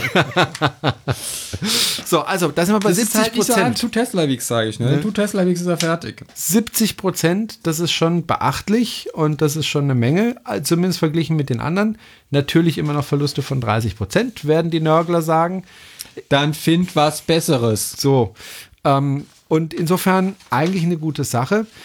Ähm, aber man muss ehrlich bleiben und ehrlich sein. Äh, es gibt ja sicher auch äh, Nachteile äh, beim Elektroauto. Ja, eben, weil wenn du Seltene da- Erden. Wenn du da deinen Kohlestrom reintankst, ja, dann ist mein Diesel nämlich viel Hast sauberer Hund- als wie deiner. Hast du auch 100% Kohlestrom? Ja, ich bin, ich bin, ich bin zu Braunstrom gewechselt. Ja, es ist sogar nur Braunkohle. ja. Ja, ja. Ähm, Reine Braunkohle. rein, rein, riecht ein bisschen nach Sehr Wald. natürliche. Ja, hat so einen leichten. Waldgeruch aus der Steckdose. Das kommt vom Hambacher Forst. Da ist ja alles frisch abgeholzt und dann ist das diesen frischen, schönen Holzgeruch aus der Steckdose. Das ist total schön. ähm, ja, also ähm, man kriegt bestenfalls, oder nein, schlechtestenfalls, müsste man sagen, kriegt man in Deutschland den Strommix. Der Und das- immerhin bei 38% regenerativ ist, ne? Äh, Wenn ich mich richtig erinnere. 2018 war es. Äh, Ja, 2018 gibt es noch keine Zahl. äh, 2017 waren es 38 Genau, aber ähm, Moment, ich muss gerade versuchen. Es geht nichts über eine gute Vorbereitung. Heute sind wir echt mal gut vorbereitet. Wirklich. Und jetzt muss ich trotzdem was schauen. Was erzähl mal einfach weiter. Was guckst du denn gerade? Äh, erzähl einfach mal weiter. Ja, was soll ich denn erzählen? Ja, weiß ich nicht, du hast es doch auch gelesen. was gibt's hier überhaupt? Achso, ja, genau. Ja, ich habe ja schon mal seltene Erden gesagt. Ja, dann erzähl doch was zu seltenen seltene Erden. Erden. ne? Die Batterie ist ja voll mit seltenen Erden. Äh, kriegt man ja dauernd in den Kopf geschlagen. Das ist natürlich Quatsch.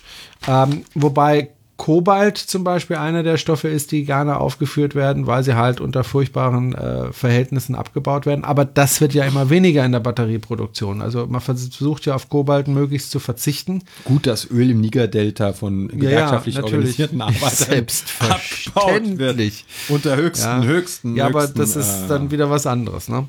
Ja. Ähm, ja, das, das nervt manchmal in Diskussionen, äh, dass ja, Aber Kobalt ist per Definition auch keine seltene. so bei und, und vor allen Dingen Kobalt gibt es auch im Verbrennermotor. Ja. Ja, Kobalt ist auch in Wandfarbe.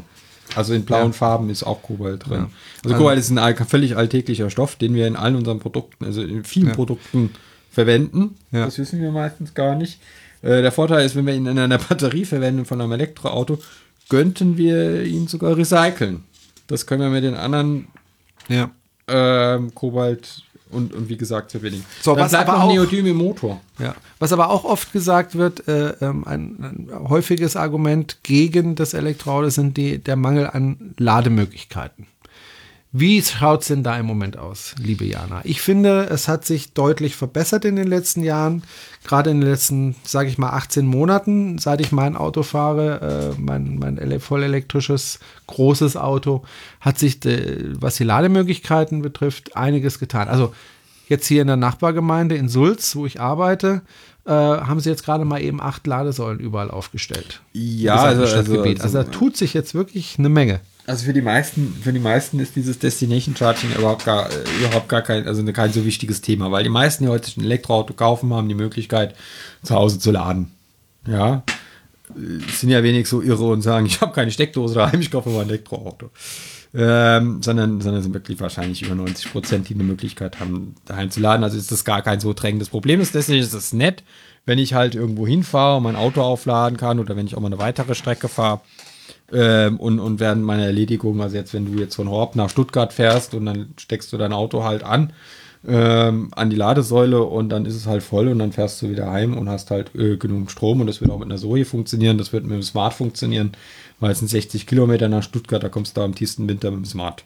Also eine der Ladesäulen, der acht Ladesäulen in Sulz sind genau auf dem Parkplatz ge ge gebaut worden, direkt vor meiner Schule. Also da, wo ich sowieso immer parke. Da Sehr- könnte ich dann laden. Ja, ist doch super. Also, Ja, also es ähm, tut sich was. Genau, es tut sich was. Ähm, und, und wichtiger ist ja viel, viel mehr das Schnellladenetz, also dass ich an den Autobahnen schnell laden kann. Und ähm, früher war es so, ich bin hab wirklich an jeder Ladesäule geladen, an der ich vorbeigekommen bin mit meinem Renault. Und äh, habe dieses Verhalten auch lange Zeit beibehalten bei dem Tesla, weil ich halt einfach an jeder Ladesäule laden musste, an der ich vorbeigekommen bin. Und inzwischen ist so, ähm, dass, dass man, man, fährt, man fährt an so vielen Ladesäulen vorbei, wo man gar nicht mehr lädt. Also, oder man kann sich aussuchen, ah, lade ich hier, das sind NBW, die kosten Euro im Moment oder 2 Euro. Oder fahre ich nächst, äh, fahre ich weiter zu Ionity, da muss ich irgendwie im Handy rumtippen, dann kostet mich das irgendwie einen Monatslohn. Oder fahre ich weiter zum Supercharger. Oder ähm, lade ich bei Ionity. Oh, wo ich mehr Leistung kriege, das aber ein bisschen teurer ist. Oder lade ich bei Fastnet oder bei Allego. Oder ähm, lade ich jetzt, oder teilweise, dass auf einem Rasthof mehrere Anbieter stehen. Und ich glaube, ich habe jetzt gerade gelesen, ich glaube 95% der Tank- und Rastanlagen haben inzwischen eine Schnellladestation.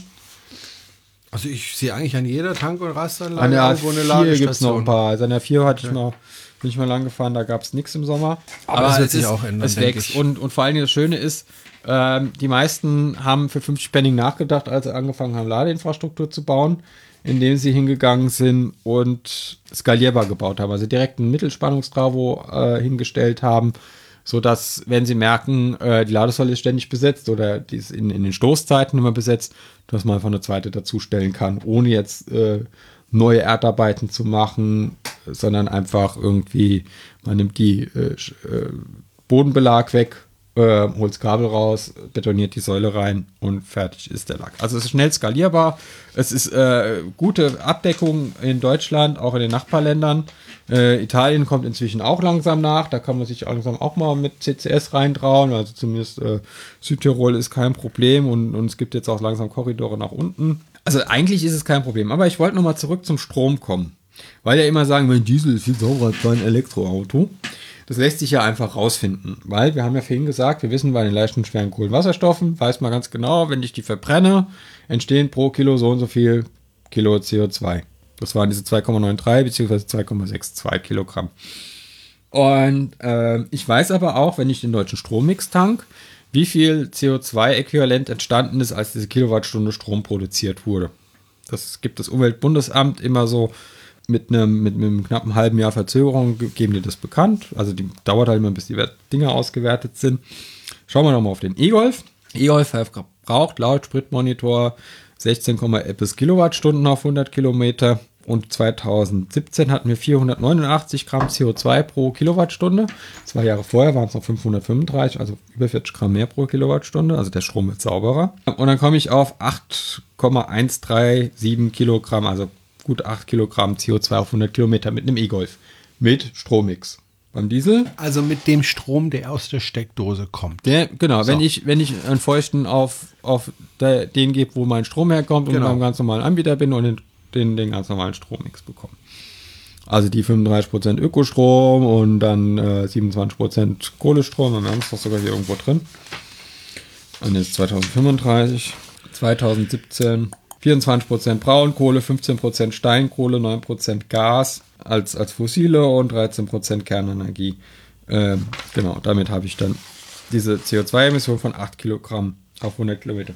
Ein Golf Diesel, Rauch, Lauch, Spitmonitor, äh, in der vergleichbaren Leistungsklasse 5,56 Liter auf 100 Kilometer, also gut 5,5 Liter, sind dann 14,67, also 14,7 Kilogramm CO2. Das ist also fast doppelt so viel. Bei Benziner sieht es noch schlimmer aus, weil Benziner nicht so viel Energie hat, muss mehr Benzin verbrennen für die gleiche Leistung.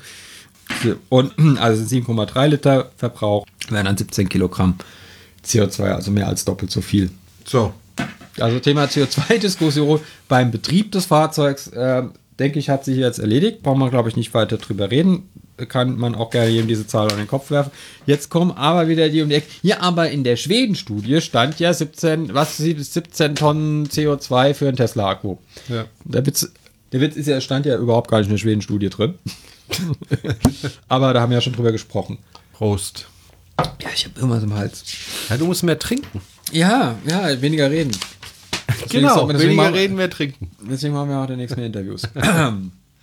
also, und, und ich kann ja auch, äh, beim Strom habe ich ja die Wahl, meinen Anbieter zu wechseln und zu sagen, ja, ich gehe jetzt zu EWS oder zu Greenpeace Energy oder zu einem Bürgerwerk. Dann sagen die Leute aber, ja, aber du kriegst trotzdem den Strommix. Ja, aber ich weiß, dass äh, die EWS zum Beispiel jede verdammte Wattstunde, die ich verbrauche, die Erzeugung aus regenerativen garantiert. Und das macht auch Lichtblick und Greenpeace Energy und Naturstrom und das Bürgerwerk oder meine Genossenschaft, mit der ich ein Windrad betreibe. Und äh, sie investieren auch in den Ausbau der Erneuerbaren. Das heißt, sie kaufen nicht nur Ökostromlabels aus Norwegen oder ähm, pumpen Atomstrom in österreichische Pumpspeicherkraftwerke, lassen es ab und sagen, jetzt aber Ökostrom.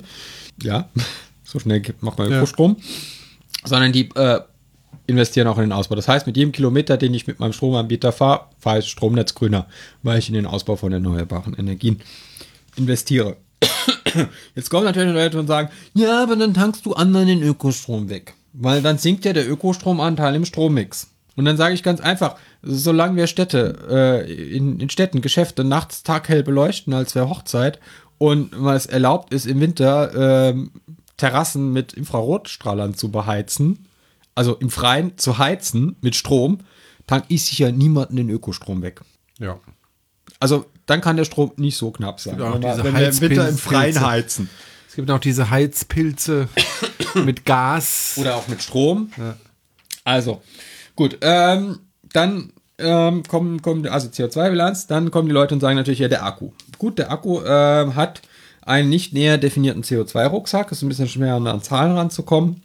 Das hat ja auch die Schweden, das war eigentlich das, was die Schweden-Studie gezeigt hat. Das ist relativ schwer an Zahlen ranzukommen, vor allem an verlässliche. Aber der höchste Energieaufwand ist elektrische Energie bei der Produktion der Zellen.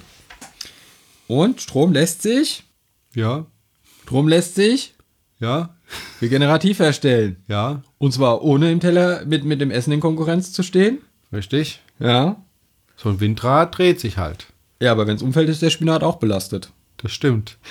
Ja, und da gibt es ja Lärmbelastung. Ja, also gut. Also wir, wir können Strom regenerativ herstellen. Das heißt, wir können den CO2-Rucksack der Batterien senken. Und das machen ja auch schon einige Hersteller. Tesla mh, zum Beispiel.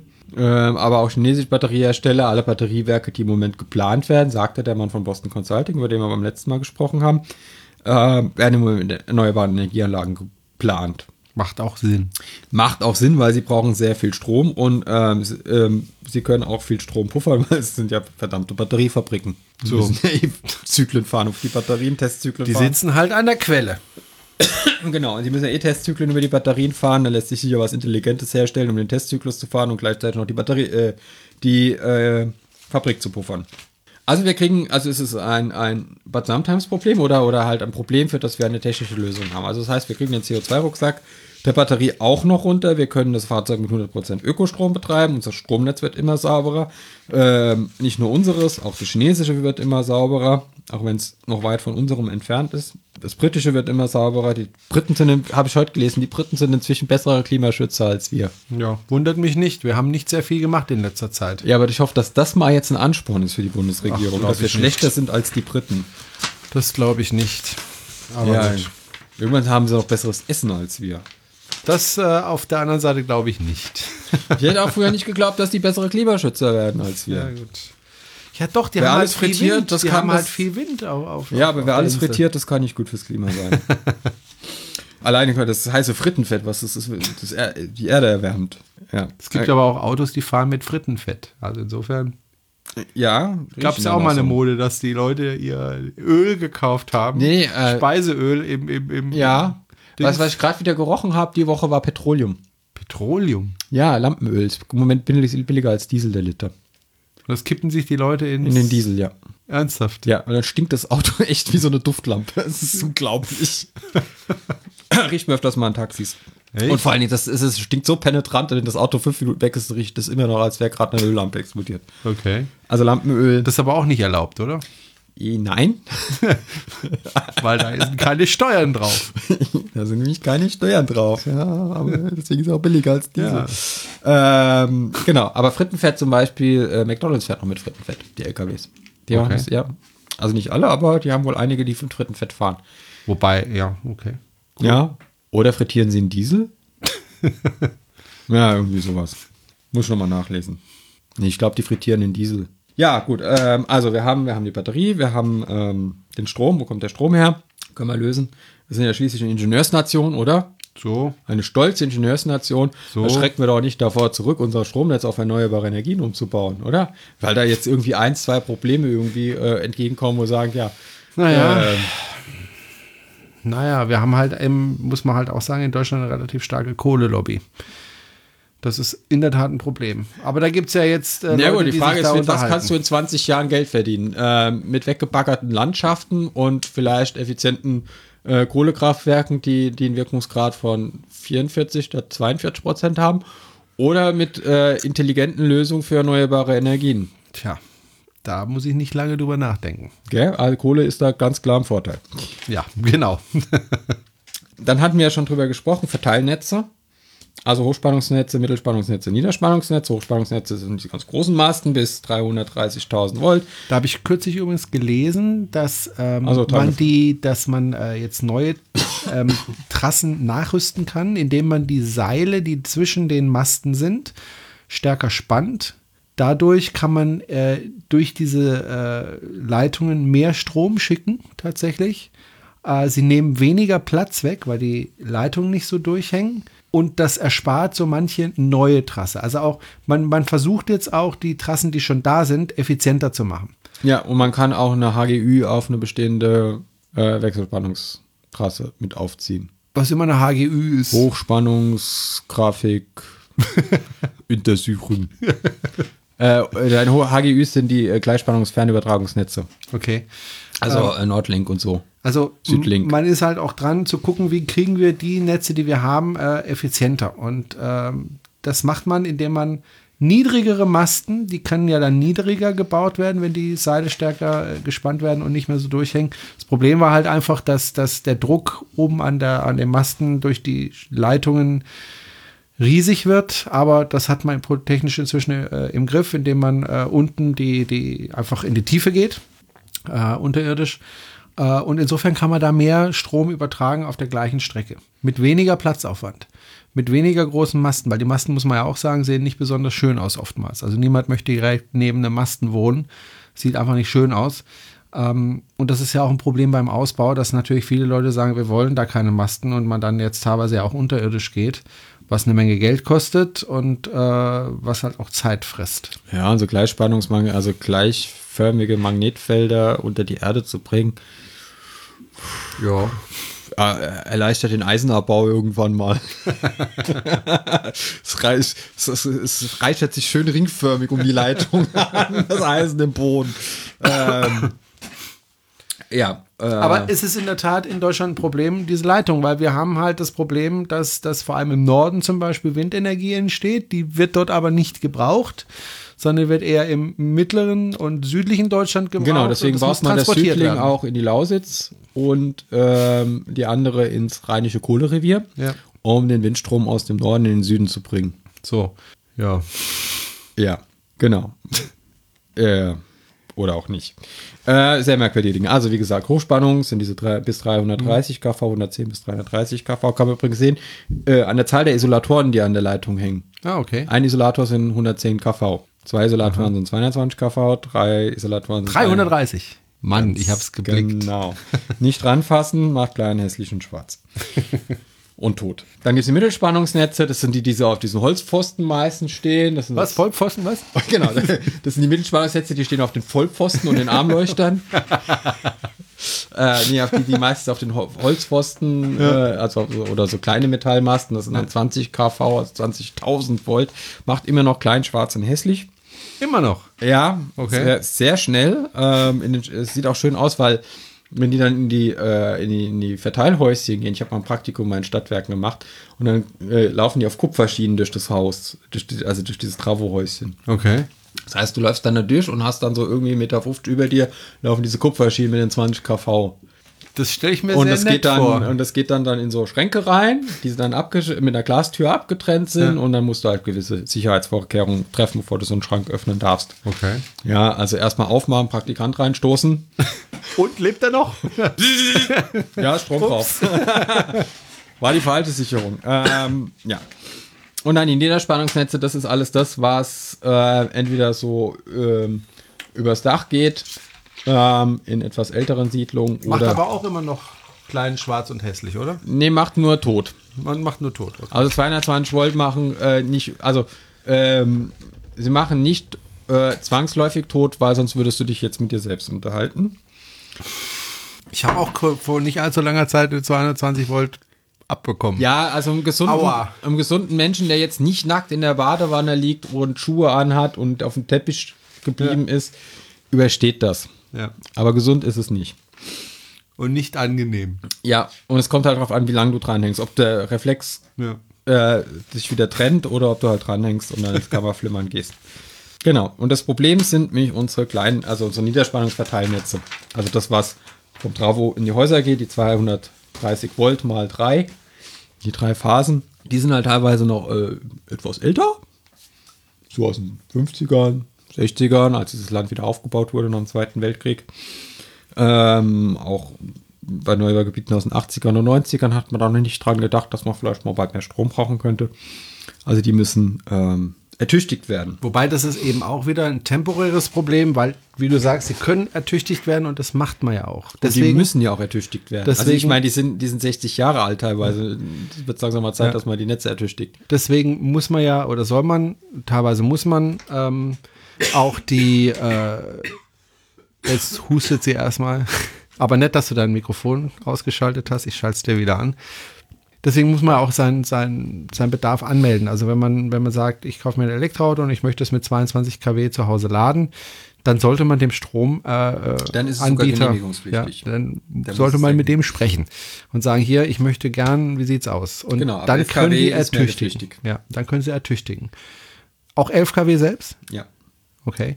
Ähm, 11 kW ist meldepflichtig, 22 kW ist genehmigungspflichtig. So, das heißt aber, ähm, dann weiß der Stromanbieter, okay, da werden mit 11 kW geladen, das ist nur einer, kein Problem, kriegen wir noch so hin. Dann kommt der nächste Nachbar, vielleicht sogar vom selben Haus und sagt, ich möchte auch. Dann muss der Stromanbieter einfach sagen, ja, Moment, dann müssen wir ertüchtigen und dann machen wir was. Und dann machen die auch was. Und Ja, die freuen okay. sich ja trotzdem, weil sie verkaufen ja auch mehr Strom. Ja, eben. Und sie lassen sich auch die Ertüchtigung der Netze natürlich bezahlen, weil sie sind ja nicht die Wohlfahrt, sondern Netzbetreiber. So.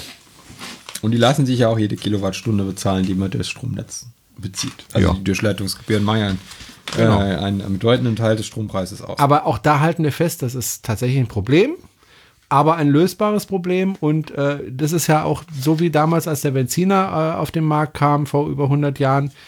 Äh, da gab es auch nicht an jeder Ecke eine, eine Tankstelle, sondern das hat, hat sich eben nach und nach entwickelt und so entwickelt sich das eben mit dem Strom auch nach und nach, dass wenn irgendwo Strom gebraucht wird, dass dann eben ertüchtigt wird und dass es dann auch funktioniert. So, sind wir fast durch, oder? Ja, äh, kommt, kommt noch, ähm, haben, ne, haben wir noch ein paar Sachen auf der, ähm, auf der Habenseite für das Elektroauto. Also wir haben ja eigentlich schon, schon auf der Sollseite der anderen Antriebe das, das quasi indirekt besprochen. Ach du Scheiße. Ähm, Viertel nach zehn. Ähm, wir sind bei über zwei Stunden, sechs Minuten. Wir wollten eine Stunde machen. Nee, heute noch nicht. Ab Ah, nächstem Jahr. Ab nächsten Mal. Ab nächsten Mal. Am nächsten Mal.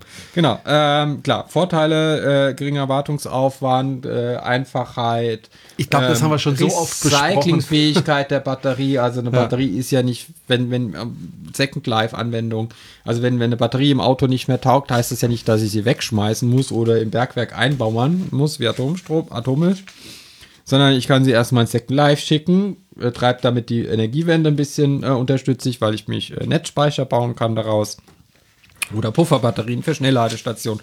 Und dann kann ich sie noch recyceln. Da ist noch auch noch ein bisschen was zu tun beim Thema Recycling. Da müssen die Hersteller noch ein bisschen Hirnschmalz reinstecken, dass das Recycling besser wird. Aber da haben sie auch noch ein bisschen Zeit. Äh, nichtsdestotrotz fangen die meisten jetzt schon an, weil es ist jetzt nicht so, dass morgen massenweise kaputte Batterien anfallen. Ähm, der Vorteil von der Fahrzeugbatterie ist natürlich, die gucken auf das Label und wissen ganz genau, was für eine Chemie drin ist. Weil sie mich wissen, weil, wenn die die Batterie gebaut haben, wissen sie mich, was sie reingemacht haben. Dann lässt sich das Recyclingverfahren auf die Zellchemie anpassen, was halt, wenn ich jetzt so eine Gitterbox voll mobile Endgeräte bekomme mit Akkus und, und Scootern und so weiter, habe ich natürlich keine Ahnung, was da im Einzelnen für Zellchemie drin ist. Das heißt, ich muss halt so ein ähm, Pi mal Daumen Recyclingsverfahren machen, was so, ja, äh, ein bisschen was rausholt, aber nicht optimal ist. Das heißt, Energiewende, Elektromobilität sind natürlich ähm, zwei Dinge, die wir zusammendenken müssen. Es bringt nichts, alles auf elektrisch umzustellen, wenn wir äh, unseren Strom aus fossilen oder äh, nuklearen äh, Quellen beziehen. Äh, wir brauchen erneuerbare Energien, aber wie gesagt, das sind zwei Systeme, die sich gegenseitig fördern und bevorteilen. Das heißt, wir können mit dem Ausbau der Elektromobilität die Energiewende vorantreiben. Ähm, Thema Speichermöglichkeiten, Vehicle to Grid, Ve- Vehicle to X oder Vehicle to Vehicle, ähm, indem wir einfach die Fahrzeuge als Speicher benutzen, beziehungsweise auch einfach nur nutzen, um abzuplätten. Ladeinfrastruktur, klar. Jetzt kommen wieder die mit den Laternenparker, sage ich, na gut, dann sollen die Laternenparker halt Erdgas, Diesel, Benzin weiterfahren, ist ja kein Thema. Äh, sollen ich erstmal alle die ein Elektroauto kaufen, die sich leisten können.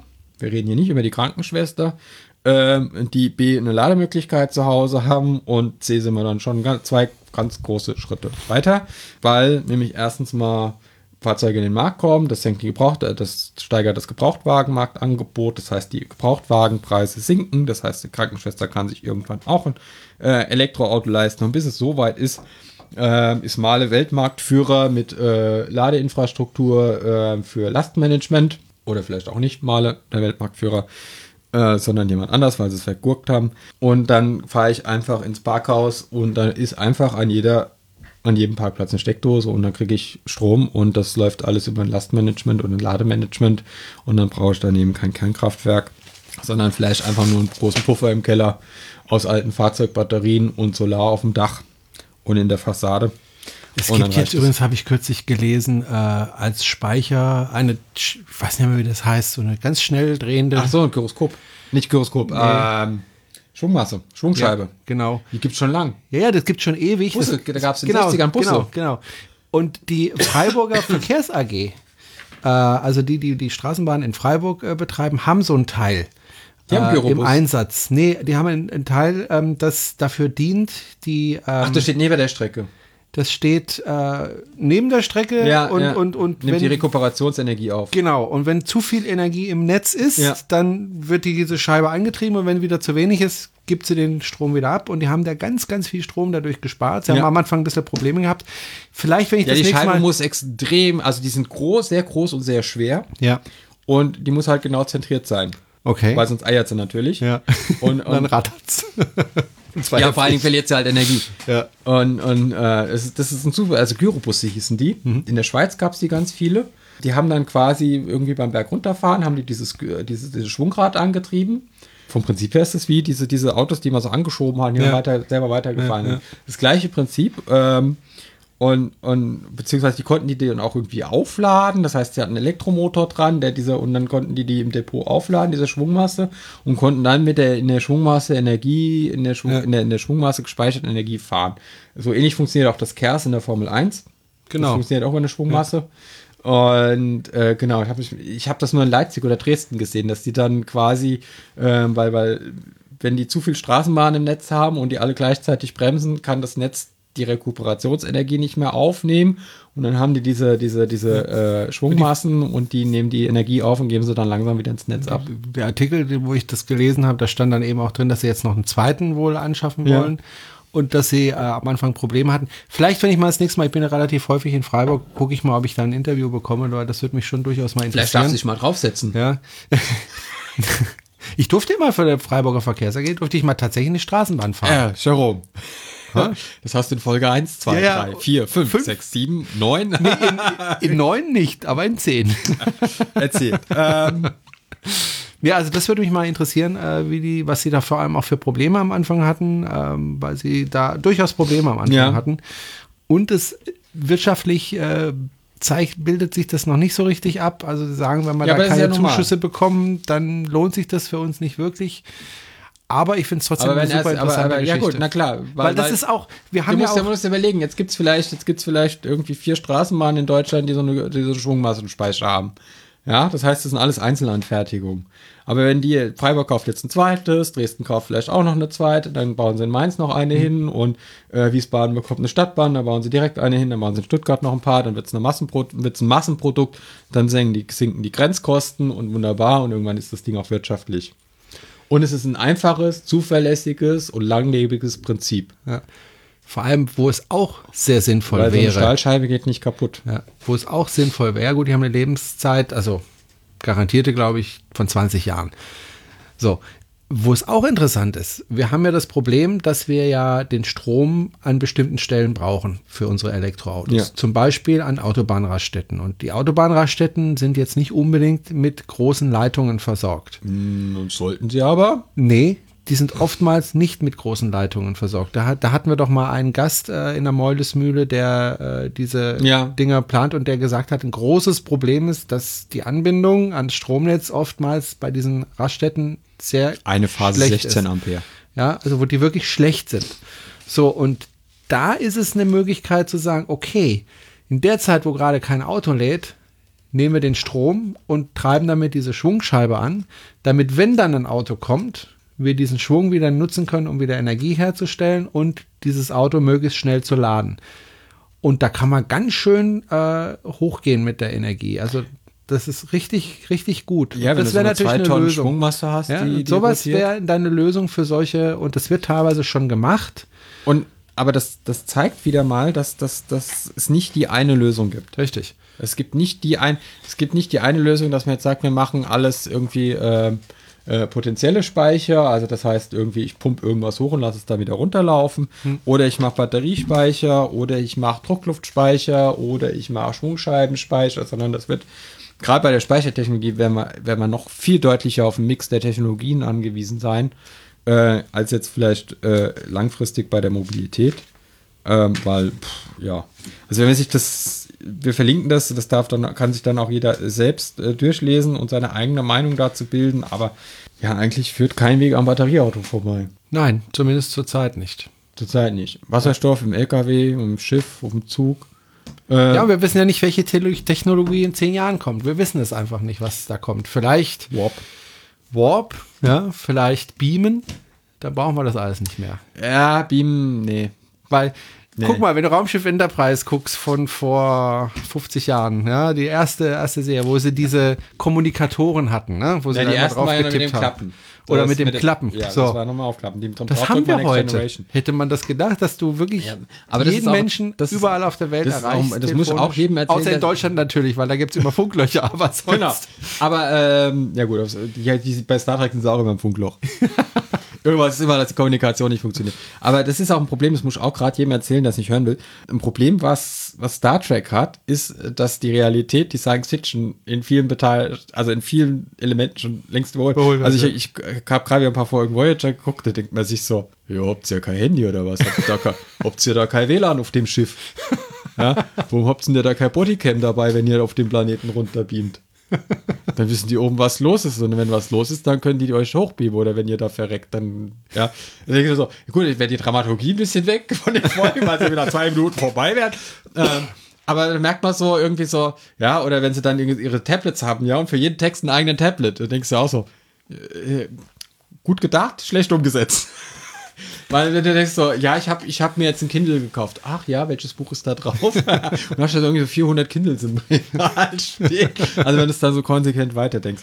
Und ähm, ja, das ist tatsächlich ein Problem. Das, ja, und deswegen war es auch so wichtig, dass sie bei Discovery einfach gesagt haben, okay, wir brechen jetzt einfach mit Konventionen und, und, und was damals war und, und ähm, Design einfach irgendwie von neu, wie wir heute Science Fiction denken. Ja. Und, und halt so ein paar Retro-Elemente mit reingenommen, aber zu sagen. Wie gesagt, vielleicht gibt es morgen, übermorgen eine völlig neue Technik, von der wir heute nichts ahnen. Ja, aber Beam wird es nicht sein, weil äh, Die Rechnerleistung- der Heisenberg, also der echte Heisenberg, nicht der von Ja. Breaking Bad, hat uns da einen Strich durch die Rechnung gemacht mit seiner Unschärferelation.